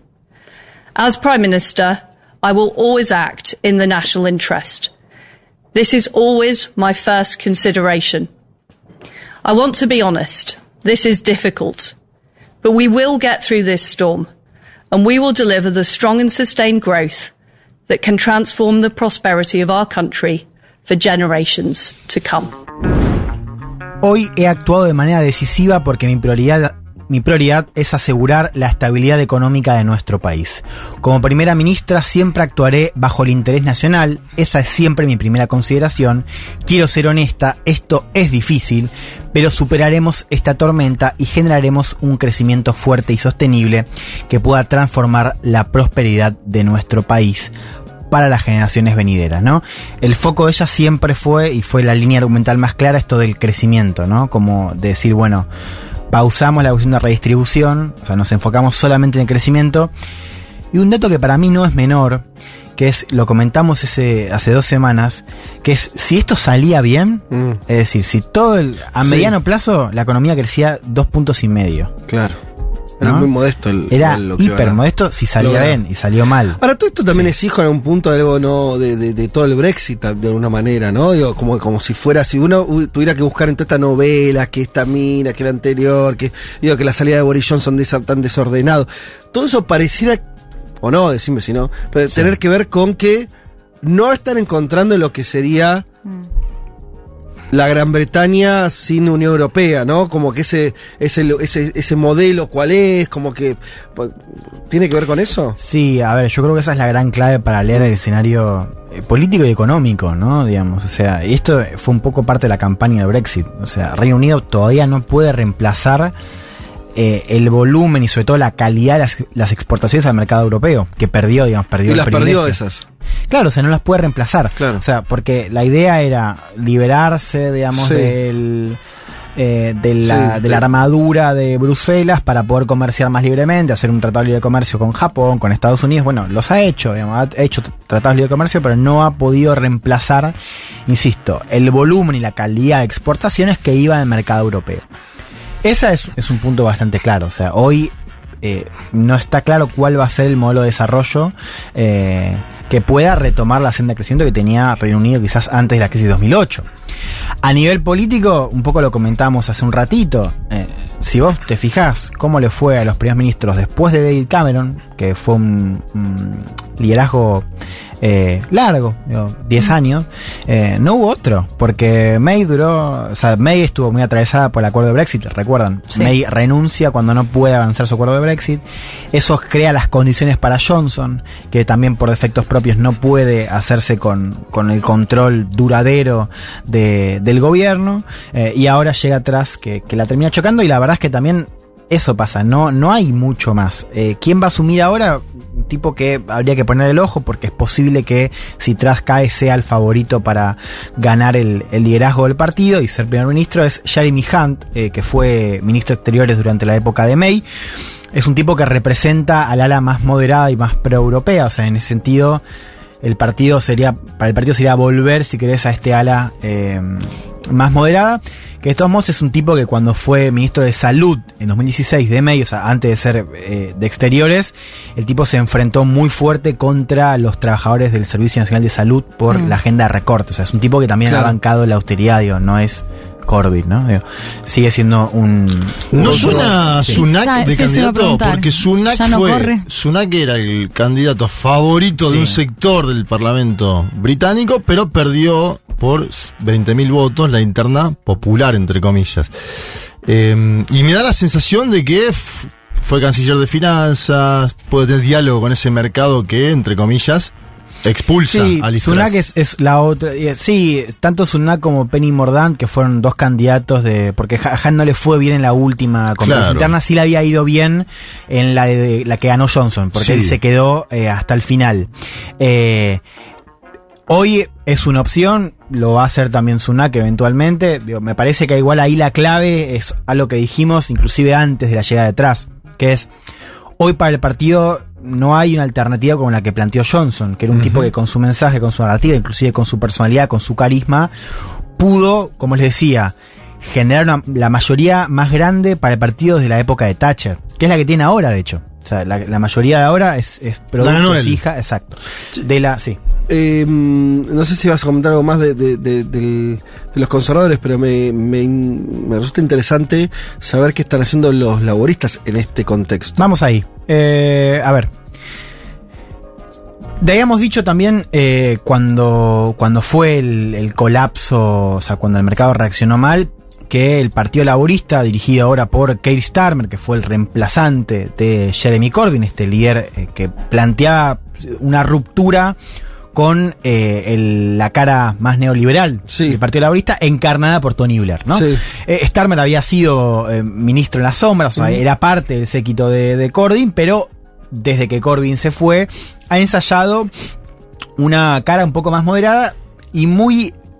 O sea, construida muy en oposición a Johnson. De hecho, el mensaje del Partido Laborista durante los últimos momentos de Johnson era: este tipo es un gastador populista irresponsable. De hecho, el partido se oponía a la subida de impuestos de Johnson. Y ahora, con lo detrás, tuvieron que Claro. ensayar lo contrario, digamos, no decir, bueno, este es el partido que favorece para los ricos y que además es irresponsable. Lo interesante es que el partido ya hace 3, 4 años, y creo que esta es la clave, se está vendiendo como el partido del orden en Reino Unido. Digamos, o sea, la idea de que los disciplinados eran los conservadores se está quedando cada vez más astillada y, cual, y lo- es lo que explica también eh, la diferencia enorme eh, en las encuestas. Escuchemos lo que planteaba Keir Starmer, este líder del partido, em, bueno, pidiendo elecciones generales, ¿no? Diciendo, esta mina no tiene el apoyo de su propio partido. Es el audio número 3. But even they know she can't fix the mess that she's created. And deep down, her MPs know something else. They no longer have a mandate from the British people. Whatever they say now, whatever they do, it boils down to one argument for them. It's party first, country second, and that's unforgivable. The change this country needs is a Labour government. Incluso ellos saben, hablando de los conservadores, que no puede, no pueden, no puede, perdón, hablando detrás, arreglar el desastre que ha creado. Y en el fondo sus parlamentarios saben algo más. Ya no tienen un mandato del pueblo británico. Digan lo que digan ahora, hagan lo que hagan, para ellos se reduce a un solo argumento. Es primero el partido y después el país, y eso es imperdonable. El cambio que este país necesita es un gobierno del laborismo, ¿no? Un poco el argumento es que eh, no puede haber una competencia más interna, o sea, porque hay que llamar elecciones, digamos, un poco lo que dice Starmer, recordando algo que es verdad, que es que cuando se elige este parlamento, la plataforma del Partido Conservador era muy distinta a esta. ¿no? O sea, Truss llega con, con un programa que no había sido pasado por las urnas, Sí. eh, que fracasa eh, claramente. Y bueno, ahora el partido se plantea un, un reemplazo, se lo va a plantear esta semana. Lo que dice el laborismo es hay que ir a elecciones. ¿no? Eh, Jeremy Corbyn configura, esto lo hablamos fuera del aire, pero para no hacerla corta, vos no ves que, que- que pueda resurgir. Eh, eh, además eh, hay una tradición, ¿no? Es difícil que los que fueron secretarios generales o, o li- o líderes de la oposición, lo que sea, si, que pie- pierden el poder vuelvan a retomarlo. No sé si hay mucho... No, está el el de Pedro Sánchez que perdió perdió la interna. Eh, bueno, lo desplazaron, mejor dicho, y después ganó la interna. Giró por toda España y la Eh, ganó. Bueno, pero se quedó que muy manchado Corbyn con la idea de antisemitismo. Sí, en la sí, una investigación interna que, bueno, lo, lo dañó mucho hacia adentro. Yo creo que la figura de él eh, hoy está muy debilitada. Pero Lo mi pregunta no era, sí. era si, si había quedado corbinismo en el partido. Bueno, Laborista. eso es lo- lo interesante, Porque él había sí. sumado. eh, Corbyn fue una figura que la vimos con, con mucho Sí, entusiasmo. fue un fenómeno. Mm. porque logró. O sea, yo tengo esta imagen, ¿no? De Corbyn dando un discurso en uno de los festivales de rock más importantes, ¿no? Había logrado que un político. ¿Glastonbury? En, Sí. en Glastonbury, había logrado que un político, incluso un político viejo, porque no, no- no- no es Sí, un sí. joven, eh, se convirtiera casi en una estrella ¿no? de, de- de rock, o por lo menos que volviera a unir la idea de juventud, rebeldía. Claro, a lo Bernie. Sanders, A lo- ¿no? a lo Exacto. Sanders. Entonces, y eso había sumado, me acuerdo, mucha militancia, gente se había afiliado, jóvenes, un, bueno, ¿qué Sí, pasó con a ver, eh, eso sigue estando, eh, porque además el fenómeno Corbyn era un fenómeno de base. Claro, O sea, el tipo claro. lo que hacía era ganar pese a tener al- a las cúpulas en contra. Ahí va. Eh, bueno, como te decía, Starmer fue parte, o sea, no es un tipo que sea, que no, no era la oposición a, a Corbyn. Yo creo que hay una especie de pax post-corbiniana, digamos, eh, donde no se sabe muy bien qué representa Starmer porque por ahora no ha tenido mucho, inclusive él no hizo campaña. O sea, recordemos, Corbyn eh, pierde en 2019, se retira y asume Starmer, ¿no? Eh, y, y lo interesante es que en general es en campaña cuando se puede conocer un poco más de la figura de, del líder, que es una figura menos carismática, eh, menos radical también, o sea, no Claro. plantea una, un corte tan, tan fuerte. Eh, a ver, yo creo que digamos, no hay una certeza, ¿no? Pero o sea, uno mira las encuestas hoy y mira un poco el escenario, entendiendo que no hay mucho que pueda cambiar, o sea, porque hoy el Partido Conservador no tiene un liderazgo alternativo que pueda, al menos en dos años, ganar de vuelta una elección. Hay mucha chance de que el laborismo vuelva a gobernar, digamos. O sea, es, eso, no, por supuesto, no es una certeza, pero hay muchas posibilidades. La pregunta con qué cara sigue, sigue estando abierta, digamos, ¿no? O sea, porque el- el- el- la última gran hegemonía del partido fue la de Tony Blair, digamos. O sea, la- lo interesante es que Corbyn quiso romper con eso. Sí. Eh, le fue mal a nivel electoral, le iba bien con las bases y ahora el partido no tiene un nuevo, o sea, no no no, No, tiene no un hay rumbo claro. Claro, exacto. No volvió a elegir su rumbo. Claro, eh, ahora vuelvo a lo que decías al principio, o sea, fíjense cómo el Brexit termina porque uno de los problemas que tuvo Corbyn era Sí. no sabía cómo no se paró, conciliar. No se paró exacto. bien. Frente a- o sea, no tuvo una, una, un- una posición clara en el gran tema. Es que ahí está el tema de Reino Unido en sentido es una especie de laboratorio de otras cosas Sí. que pasan. O sea, vos tenés distritos que votaban laborismo hace 70 años, que votaron por el Brexit, ¿no? Y que se cambiaron al Partido Conservador por la prédica de Johnson, con distritos tipo Londres, Manchester, grandes ciudades más cosmopolitas, Sí. más europeístas. Corbyn tuvo un gran desafío en cómo conciliar eso. O sea, el Partido Conservador lo que hizo, o sea, e- esa, esa grieta la zafó con la posición más extrema. Es decir, somos el partido del Brexit. El laborismo no tuvo esa, ese mensaje. Hay que ver qué pasaba, pero eso sigue estando latente. O sea, ahí hay una fractura política y económica que el Brexit ha marcado, digamos, lo ha dejado en primer plano y que ninguno de los dos partidos parece poder sortearla a nivel de gestión, a nivel de, de bases electorales, eh, y eso va a ser un tema para la próxima campaña. Cierro con esto. Atención al lunes, porque el viernes el anuncio de detrás se hizo unas horas antes de que cierre la cuestión de los bonos, el mercado no reaccionó bien, o sea, no se, no, no, no se acomoda la cuestión. El lunes va a ser muy importante ver la reacción de los mercados y ver si efectivamente, bueno, tras renuncia o hay algún tipo de maniobra política. Eso se está discutiendo Bien. hoy en el seno del partido. No sabemos qué va a pasar y no sabemos, bueno, cuánto va a durar esta primera ministra, que es por lejos la más catastrófica en la historia del Reino Unido. Así lo ha dicho el, el joven no resacoso. Bueno, Juan más o menos. Elman. ¿Cómo no? Ah, mira cómo está.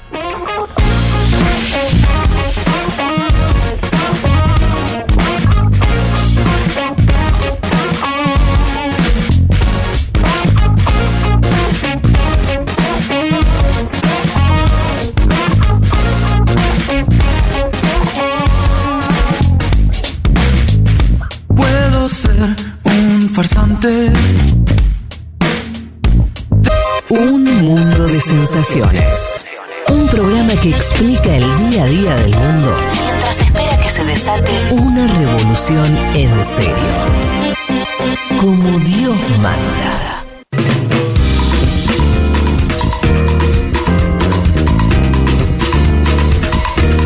Última parte de esta emisión de Un Mundo de Sensaciones. Nos acerca- acercamos lentamente al final. Siguen cayendo mensajes sobre las cuestiones uruguayísticas de las que estamos hablando hoy.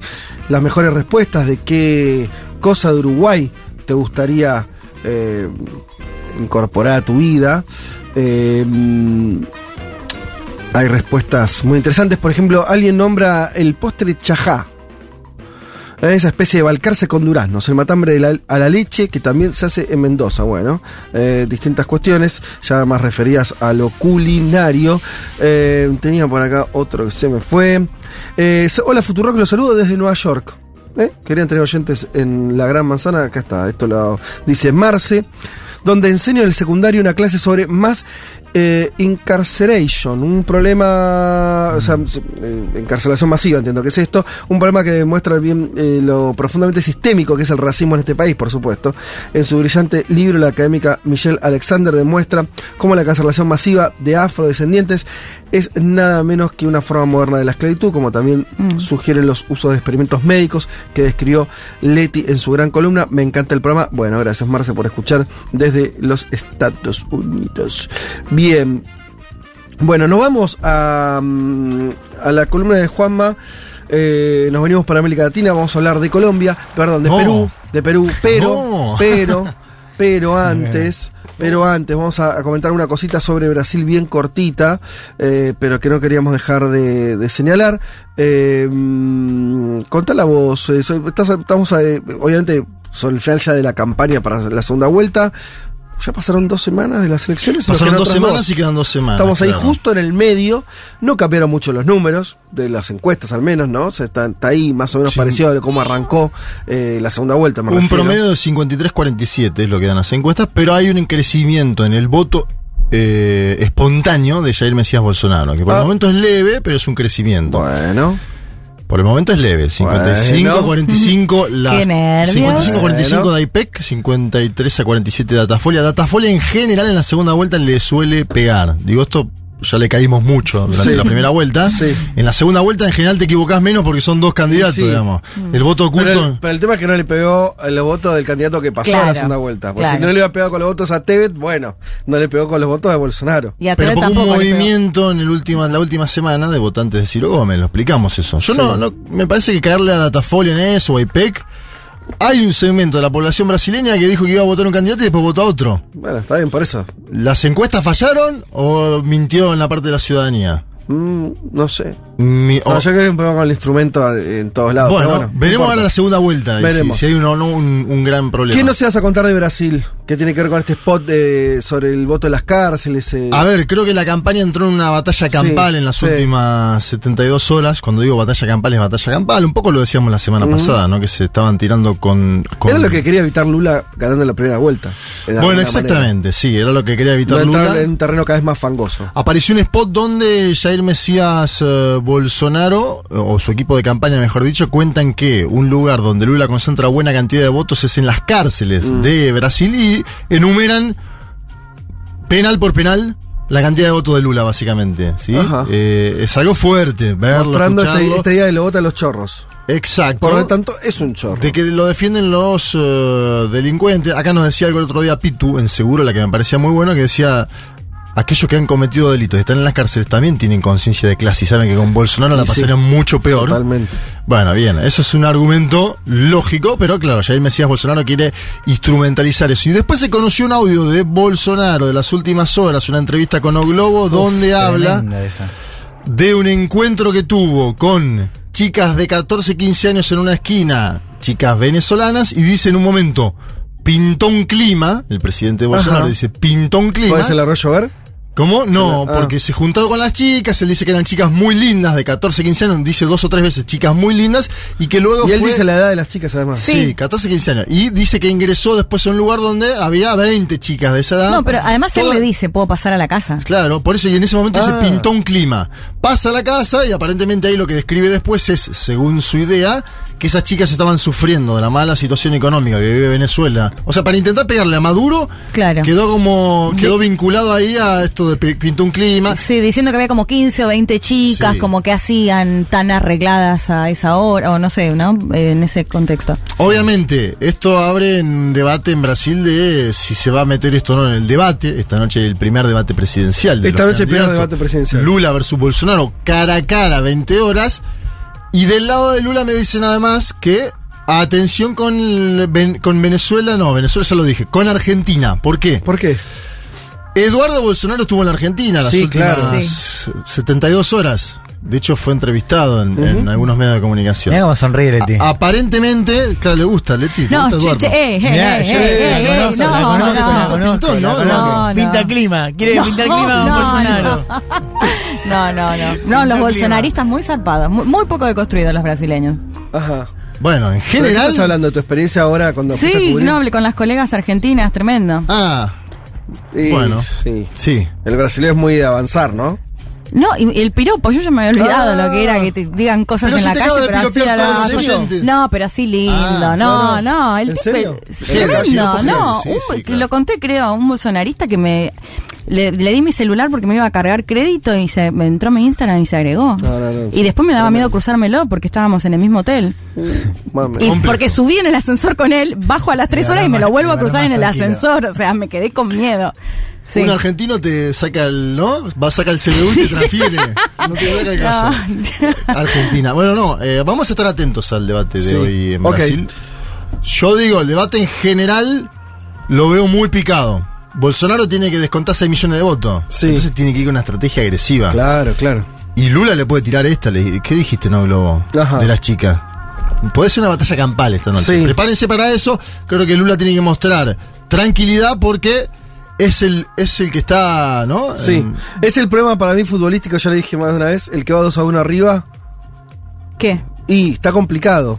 Psicológicamente Lula, Lula tiene que tener compostura, tiene que ser el racional, pero al mismo tiempo, si ves que el otro está, aunque sea moderadamente creciendo, tu distancia no fue la que pensabas, eh, si te pasás de moderado y, y de, de- Sí, bueno, Te dicen que hiciste un pacto con el diablo y. no, que puede ser que pierdas terreno también y que lo otro sea más atractivo. Digo, Bolsonaro sin mucho que perder, ¿no? Rompiendo todo. Hay que ver. Bolsonaro va a No tirar piedra. Sí. Lula debate hace 40 años. No, claro, sí, Y no se deja bueno. intimidar tampoco. Así que me parece que vamos a ir una noche bastante Bueno. convulsionada. Vamos a Perú. Dale, vamos a Perú. La fiscal general de Perú presentó el día martes una acusación constitucional contra Pedro Castillo con imputación de delitos de organización criminal, tráfico de influencias y colusión. Escuchen, por el supuesto direccionamiento ilegal, dice ella, de obras públicas para favorecer a empresarios allegados y obtener a cambio beneficios económicos. No sé si Castillo lo hizo o no, estoy describiendo lo Sí. que dice la fiscal general. Una acusación muy peculiar de los últimos 10, 15 años en Totalmente. toda América Lula, Latina. Cristina, etc. Bien, ¿quieren escuchar a la fiscal general Patricia Benavides haciendo el anuncio? La vamos a escuchar ahora mismo. Hoy, tras un arduo y prolijo trabajo de investigación por parte de los equipos especiales que lidero y en cumplimiento de mi función constitucional de investigar y perseguir el delito, puedo anunciar a todas las peruanas y peruanos que hemos hallado muy graves y reveladores indicios de la existencia de una presunta organización criminal enquistada en el gobierno con la finalidad de copar, controlar y direccionar los procesos de contrataciones en los diferentes estamentos del Estado para obtener ganancias ilícitas. Organización presuntamente liderada por el presidente de la República, Castillo Terrones, e integrada, entre otros, por los exministros Silva, Alvarado y el exgerente general de Petroperú, Hugo Chávez. El ex gerente general de Petroperú, Hugo Chávez. Vi ayer una entrevista a Hugo Chávez y es impresionante porque lo presentan como Hugo Chávez. Tiene el mismo nombre y apellido que Ah, el ¿es otra expresidente. Claro. Ay, ¿Ese presidente de qué? De Petroperú, expresidente Ah, de Petroperú. Petro- Se Ah, llama, pues claro. se llama que una- Hugo, se apellida. Chávez. No, no es un chiste. Y Petro. Pero queda justo, ¿no? Sí, no, no, Petroperú, no. Hugo Chávez, Ah, acusación constitucional. Después en el medio va a aparecer Aliaga que dice que se vaya a Venezuela y a Cuba. Te lo voy a pasar eso también. Bien, la fiscal general esta que habló está acusada de destituir a una fiscal que investigaba a su hermana, su hermana jueza, por la liberación de narcotraficantes a cambio de soborno. Digo, acá está. lo- los lados acusatorios son. Tranca. ¿Viste como en Brasil que quieren destituir a Dilma o decía quién está en el Parlamento brasilero y te ponías a ver los nombres de los muñecos? Bueno, esta fiscal general Benavides está denunciada por destituir a una fiscal que investigaba a su hermana por la liberación de narcotraficantes a cambio de sobornos y por obstruir investigaciones a una mafia judicial ligada al Fujimorismo. Es inédita la acusación constitucional. ¿Por qué? Porque es la primera vez que sucede en la historia de Perú. Siempre en Perú eh, fueron eh, lo- los presidentes depuestos por otra situación peculiar y particular. En este caso salió a contestar Castillo y quiero que presten atención a esto. ¿Por qué? Porque Castillo dice, estoy dispuesto a poner mi sangre sobre la mesa. Esto es algo para mí novedoso, que no tiene que ver con el castillo que conocíamos al menos hasta el momento, no sé si es algo discursivo o si tiene previsto algo más, y dijo que no va ni a pedir asilo ni a abandonar el país, otra marca identitaria de los últimos 20 años de la historia contemporánea de Perú. Escuchemos al presidente Peter Castell. Pero hoy estamos en otro tiempo y eso es lo que le sale ronchas al otro lado. Eso es lo que no quieren, que el pueblo sea escuchado. Porque yo caminé con ustedes, yo he luchado con ustedes y su lucha de ustedes es la lucha mía. Y el esfuerzo de ustedes es el esfuerzo del pueblo y de los congresistas que sí saben que cuáles son las necesidades. Hoy hay denuncias constitucionales. Hay persecución y no les importa meterse hasta con tu propia madre. No tiene respeto. Pero acá estoy Si tiene que correr mi sangre por la calle en beneficio de este pueblo, la tengo que hacer. Y si hay que entregar la vida, la voy a hacer. Bien, se la juega Castillo, al menos discursivamente. Vamos a ver cómo evoluciona esto. Presentó una acción de amparo contra el legislativo y tiene denuncias que han hecho congresistas allegados a Castillo, Guillermo Bermejo y Betsy Chávez, contra la fiscal general. ¿sí? Por lo que yo le mencionaba antes, ¿no? Este, esto que hizo la fiscal general en torno a una investigación sobre su hermana, han presentado denuncias constitucionales contra la fiscal, es decir, una bataola, una batalla campal eh, institucional en el Perú. ¿Y qué sucede? En general, los estudiosos de la constitución peruana dicen que em, lo que permite la constitución para apartar al presidente en este caso sería traición a la patria, impedir elecciones, disolver el Congreso sin autorización y bloquear al Parlamento en el artículo 117 de la Constitución. Es decir, que esto sería un avance por sobre la propia Constitución y que está prohibido la acusación constitucional en este aspecto dentro de la Carta Magna peruana. Esto es lo que dicen los especialistas, podríamos decir. En el medio de todo esto aparece un personaje peculiar, que ustedes lo conocen, las y los oyentes, no sé si tanto, pero lo van a empezar a escuchar. López Aliaga, de apellido. Chanchi. López Aliaga fue eh, eh, en su momento candidato presidencial, ¿se acuerdan Claro. ustedes? Cuando, Sí, de hecho quedó bastante cerca. cuando Pedro Castillo ingresa a esa segunda vuelta presidencial contra Keiko Fujimori, López Aliaga estaba en el escenario político. Es el virtual al- alcalde electo de Lima, tendría que asumir en enero, sacó apenas 26% de los votos, muy poco, pero es un personaje de lo que podríamos denominar la derecha ultraderecha peruana, ¿sí? Eh, con esto hago una caracterización que hacen en general los, las y los eh, analistas. Fíjense el nivel de belicosidad que tiene contra el presidente Castillo, que uno, se niega a establecer un diálogo con el Ejecutivo, él dice, si me siento a dialogar con Castillo, estoy hablando su gobierno. Dos, le dice que dé un paso al costado y que se exilie en Cuba o en Venezuela. Escuchen el nivel de belicosidad de López Aliaga, virtual alcalde de Lima. Yo creo que el Congreso no puede estar pues cómplice, ¿no? La, la fiscal de la Nación ha hecho un trabajo heroico. ¿ya? No he visto una fiscal de la Nación en los últimos años que tenga pues el coraje que tiene la fiscal de la Nación. Yo no voy a decir al Congreso qué hacer. El Congreso tiene la responsabilidad histórica también de limpiarse de los niños, ¿no? Raro, ¿no? ¿Qué- ¿En qué país estamos, no? ¿Qué presidente tan distante del pueblo, no? Eh, renuncie y se asile y se vaya al país que tanto admira, pues Venezuela, Cuba, el país que le, le encanta, que se asile, pero, pero que nos liberen de esta pesadilla, ¿no? Bien, lo escuchaba, ¿no? Hay algo que no entiendo, a ver Juan, sabemos un poquito, no sé si querés seguir con la historia, pero como estamos medio corto de tiempo, pero para volverlo más comprensible, ¿cuál es el clima que hace que, que alguien que ganó una elección eh, para alcalde tenga este discurso de, bueno, como que estamos en, en una especie de pesadilla por el gobierno de Castillo y emparentándolo con una izquierda radical cuando nosotros vemos que Castillo no logró tomar ni media medida? ¿Hay algo- Sí. ¿Entendés lo que te quiero decir? Sí. Explícame esa diferencia. No, me parece que han visto emerger un liderazgo que tiene algo de popular en un segmento profundo del Perú, lo En un país antes, que el no ten- campesinado, claro. etcétera, etcétera, que no es de Lima, que perdió abruptamente en Lima o profundamente contra Keiko Fujimori, Sí. acuérdense la elección categórica que hizo Keiko Fujimori en Lima. Sí.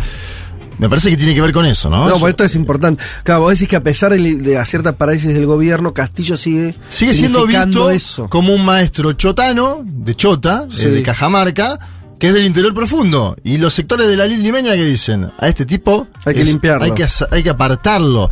Y es más, ya están negociando, y esto lo pongo sobre la mesa ahora, con la vicepresidenta, con Dina Baluarte. Digo esto para ser muy sencillo y muy claro. Ya hay, vos entrás a leer algunas editoriales de Medio del Perú donde dicen, ojo que Bo- Boluarte podría oxigenar al Ejecutivo, ¿sí? Pensando en un reemplazo, en que en Claro, alguien tiene que quedar, digamos, Sí. ¿no? Si el profesor cae, este maestro cae, alguien tiene que quedar en su cargo. Y, y si cae incluso sin haber tomado una medida trascendental, como vos decís. Pero bueno, cuando ellos huelen tu debilidad, también van a buscarte. Y por eso creo que el profesor, un poco más inteligentemente que en otro momento, dicen, che, acá yo esta vez no la voy a dejar pasar. Yo esta vez me voy a plantar. Pase lo que pase. Después hay que ver si lo hace. Vamos a escuchar por último a un congresista de Perú Libre. Estoy hablando de Alex Flores. Me interesa Perú Libre porque el, el presidente se fue de este partido. Acuérdense los debates que tuvo, ¿no? Es el partido Sí. por el cual llega a la presidencia. Alex Flores dice, yo no sé, la verdad, si este gobierno tuvo algunos actos que hay que, que investigar y se investiguen, pero el- quien está detrás de todo esto es la derecha golpista peruana, así lo llaman esos términos, es muy similar en eso a la tonalidad del presidente peruano. Vamos a escuchar a Alex Flores, congresista de Perú Libre. Yo creo que aquí en Ávila hay que guardar un poco de calma, de transparencia, de objetividad. Nunca hay que dejar de lado eso. Vemos por un lado, eh, es cierto, ciertos eh, indicios, eh, sombras, ¿no? En, en el gobierno, que está muy bien que se investigue, pero también vemos un apresuramiento por parte de la derecha golpista, de congresistas golpistas y de un sector de la prensa que se suma a esa versión del golpismo. Hay presunciones, ¿no? Que se Correcto. investiguen. ¿Y a usted y le un presidente de la República debería mantenerse representando a la nación si es sospechoso de todo aquello cuando se le acusa? Definitivamente, claro que sí, Mávila. ¿Cuándo a un presidente se le ha vacado, se le ha suspendido o inhabilitado por una sospecha?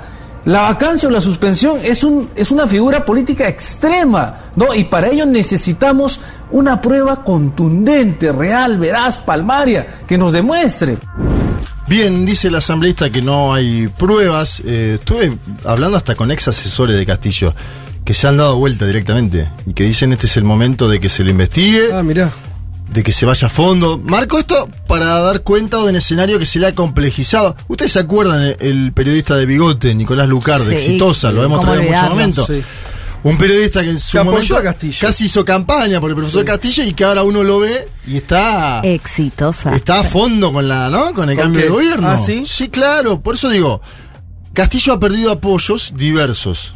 Por ha equivocado en muchas cosas también, Sí. ¿no? Porque uno cuando pierde apoyo tan variopinto, Sí. un ex asesor que te insulta, otro periodista que hizo campaña por vos y dice "A- andate, un alcalde nuevo de Lima que dice que se vaya a Venezuela o a Cuba, estás en una situación de asedio grande, fuerte, y los que te sostienen son paradójicamente el partido que te llevó ahí, que es Perú Libre, ¿no? Que es el único que sigue diciendo en el Parlamento, junto con otras proyecciones de progresistas, la verdad que nosotros no ponemos las manos en el fuego por este hombre, pero lo que está enfrente, lo que le está haciendo la operación es la derecha más recalcitrante de este país. Me parece que ese es el escenario complejo, sinuoso que tiene el profesor y además la conspiración interna. Porque digo, esto es como en todo intento de impeachment o de destitución.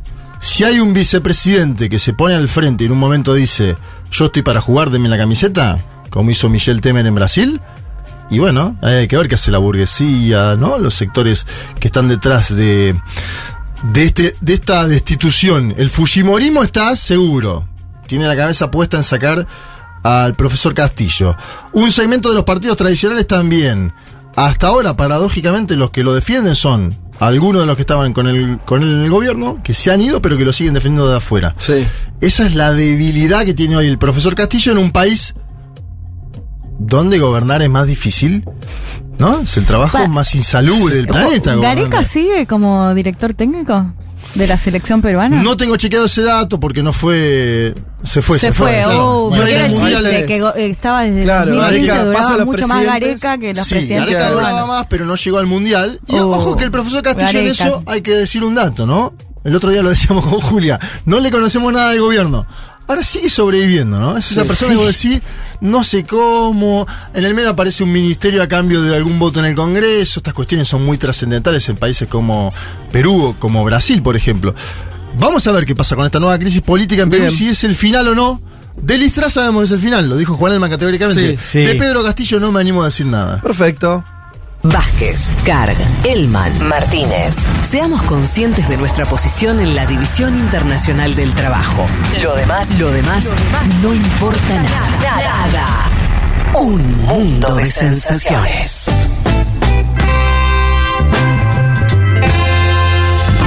Mientras nuestra productora Maini Golom se sienta para dar eh, con los ganadores del libro de Pepe Mujica de Tupamaro Presidente, escrito por María Esther Guilio, prologado por Emir Custurica y editado por Capital Intelectual, a las mejores respuestas sobre prólogo, ¿eh? lo uruguayo que hay en nosotros o que quisiéramos tener en nosotros. Eh, déjeme decir este, leer este mensaje que tiene que ver con lo que acaba de contar Juan, eh, Juanma sobre Perú. Hola, acá Soci Emilia de Perú. Es impresionante ¿no? los socios que tenemos repartidos en el mundo. ¿eh? Sí. Eh, todo lo que dice Juanma es verdad. Solo quisiera agregar algo. López Aliaga está que juega de pared a pared con los medios de comunicación hegemónicos. La pauta publicitaria que daba el Ejecutivo a la prensa ha disminuido a casi nada. Están bastante desesperados. Mm. La ciudadanía ya no cree en los medios. Esto vinculado a lo que vos decías por ahí de ese comunicador referente. Sí, sí. Y López Aliaga, un tipo que gobierna la capital del país y que mete mucha plata en pauta. Por ahí le suena. Suena, suena, suena, ah. suena, suena suena muy conocido. Maini, ¿cómo estás? Buenas, yo bien, ya con sueño. Porque vos también la fuiste. Tarde. Y Maini estuvo también, medio hasta el final. Me gusta que está totalmente suelta ya con Independiente, ¿no? ¿Vos sos Independiente? Pero claro, me enteré el otro día que sos de Racing. Uh, Una decepción. Claro, el tema es que yo no me enteré eso antes de que entras este no, no, no, no. O sea, ya, ya, ya, el veto no se puede, Vázquez, no, no sea malo. No, pero estoy diciendo ah. que tuvimos nuestras reuniones, le pregunté qué estudiaste, cuáles son tus intereses. Bueno, no, no, apareció. No digo que eso no dijiste, che, vas todos los días al Libertadores de América. Yo no, no, no, no digo que hubiera sido condiciante, digo que una, información que retaseaste. Che, quiero decir que nos fuimos juntas y antes de irnos jugamos a la vela.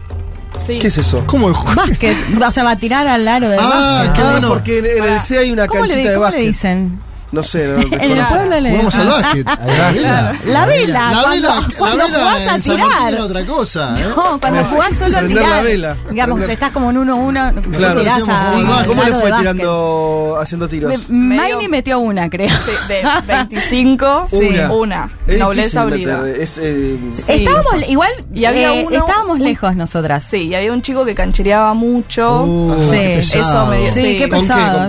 No, de hecho llegaron en un momento un par de pibitos con qué. Sí, sí. Tenía con qué, digamos. Porque las metía todas. No, pero igual re cerquita estaba, ¿eh? Estaba mucho más cerca que nosotras. Era más alto. Eh, sí, nosotras no juega. Claro. bueno, es tarde, chicos. Sí, eso, eso es tarde. Métale. Eh, bueno, tenemos dos ganadores. Bien. El primero es Juan Manuel de Quilmes, que dice, para tener todo lo de Conaprole, corta. Sí. Bien.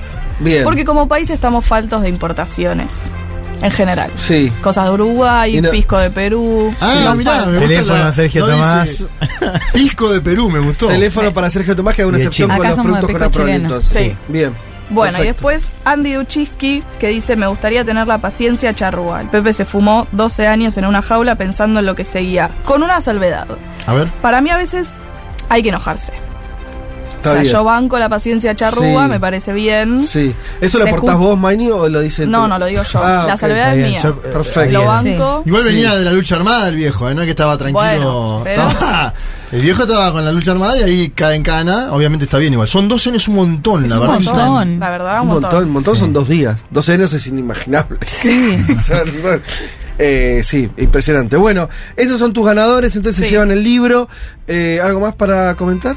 Hay otro comentario que no cumple la consigna en el principio, pero me parece que vale la pena. Dice, el ataque a Tini en realidad es algo más grave. A ver. Es una estrategia para desestabilizar al capitán no nombrado de la escaloneta, Rodrigo de Paul. De Paul, no sé cómo sí, Es contra todos, no solo contra ella. Ah, porque la novia. Estrategia uruguaya para demoler a De Paul. De Paul igual está medio pelotudo en los últimos meses, ¿no? ¿Puedo decirlo así? ¿Cómo? Puedes decirlo sí, está, medio, está medio boludo de. Y el amor, el amor te pega así, qué sé. Con ese comentario futbolístico. ¡Se fue! Nos despedimos. Entrega el rosquete, que acá tengo el paquete. Esto nos comen el rosquete. Muchas tardes y buenas gracias. Muy bien, se termina este programa finalmente con frases pasados, pasados de hora. No puedo eso, la verdad que no puedo Tomá la frase filosófica de Copari. Juan, un eh, saludo a Sofía que nos está escuchando por creo que primera o segunda vez. Muy bien. Ojalá se quede. Quédate, es distinto, Sophie. si es primera vez por ahí se decepcionó, si es segunda vez ya está no recibiendo, ya se escucha. Bien, quédate, Sofía. Quédate, Sofía. Es, es esto pero mejor. No, ¿por qué? Hoy No, lo dimos todo. Vinimos con dos, tres horas. Pero ya no tomó solo Martini. Pero hay que decir a la gente, hay que decir a la gente que eh, siempre que lo mejor está por venir, ¿entendés? Que esto solamente es una, una, una un episodio y el que viene va a ser mejor. ¿eh? A eso iba, no, no ah, me estaba okay. Lo mejor siempre viene. Exactamente. Nos reencontramos el domingo que viene a las 12 de mediodía. Tengan un lindo domingo, lo que queda de él. Vean el debate hoy si pueden. Sí. 20 horas, Lula Bolsonaro, Bolsonaro Lula. Ahí va, para los fanáticos. Y eh, si no vean a la gallardeta, 8 y media. ¿Mañana qué? Hay novedades. Ah, mañana hay novedades o no. ¿Con qué? Estén atentos mañana... Estén atentos pero por favor, esténse atentos. Una breaking news mañana. mañana. No lo vamos a decir. Vamos a hablar de esto el próximo programa de un mundo bien. de sensaciones de forma más extensa. Pero mañana, a todos los que son seguidores de este programa, por favor, esténse atentos a las redes de la radio, a escuchar la programación, porque se viene anuncio. Se viene el estallido. Se viene el estallido. Bien, me gusta. Así lo decimos. Tengan entonces un buen domingo. Nos reencontramos a las 12 del mediodía el domingo que viene. Chau.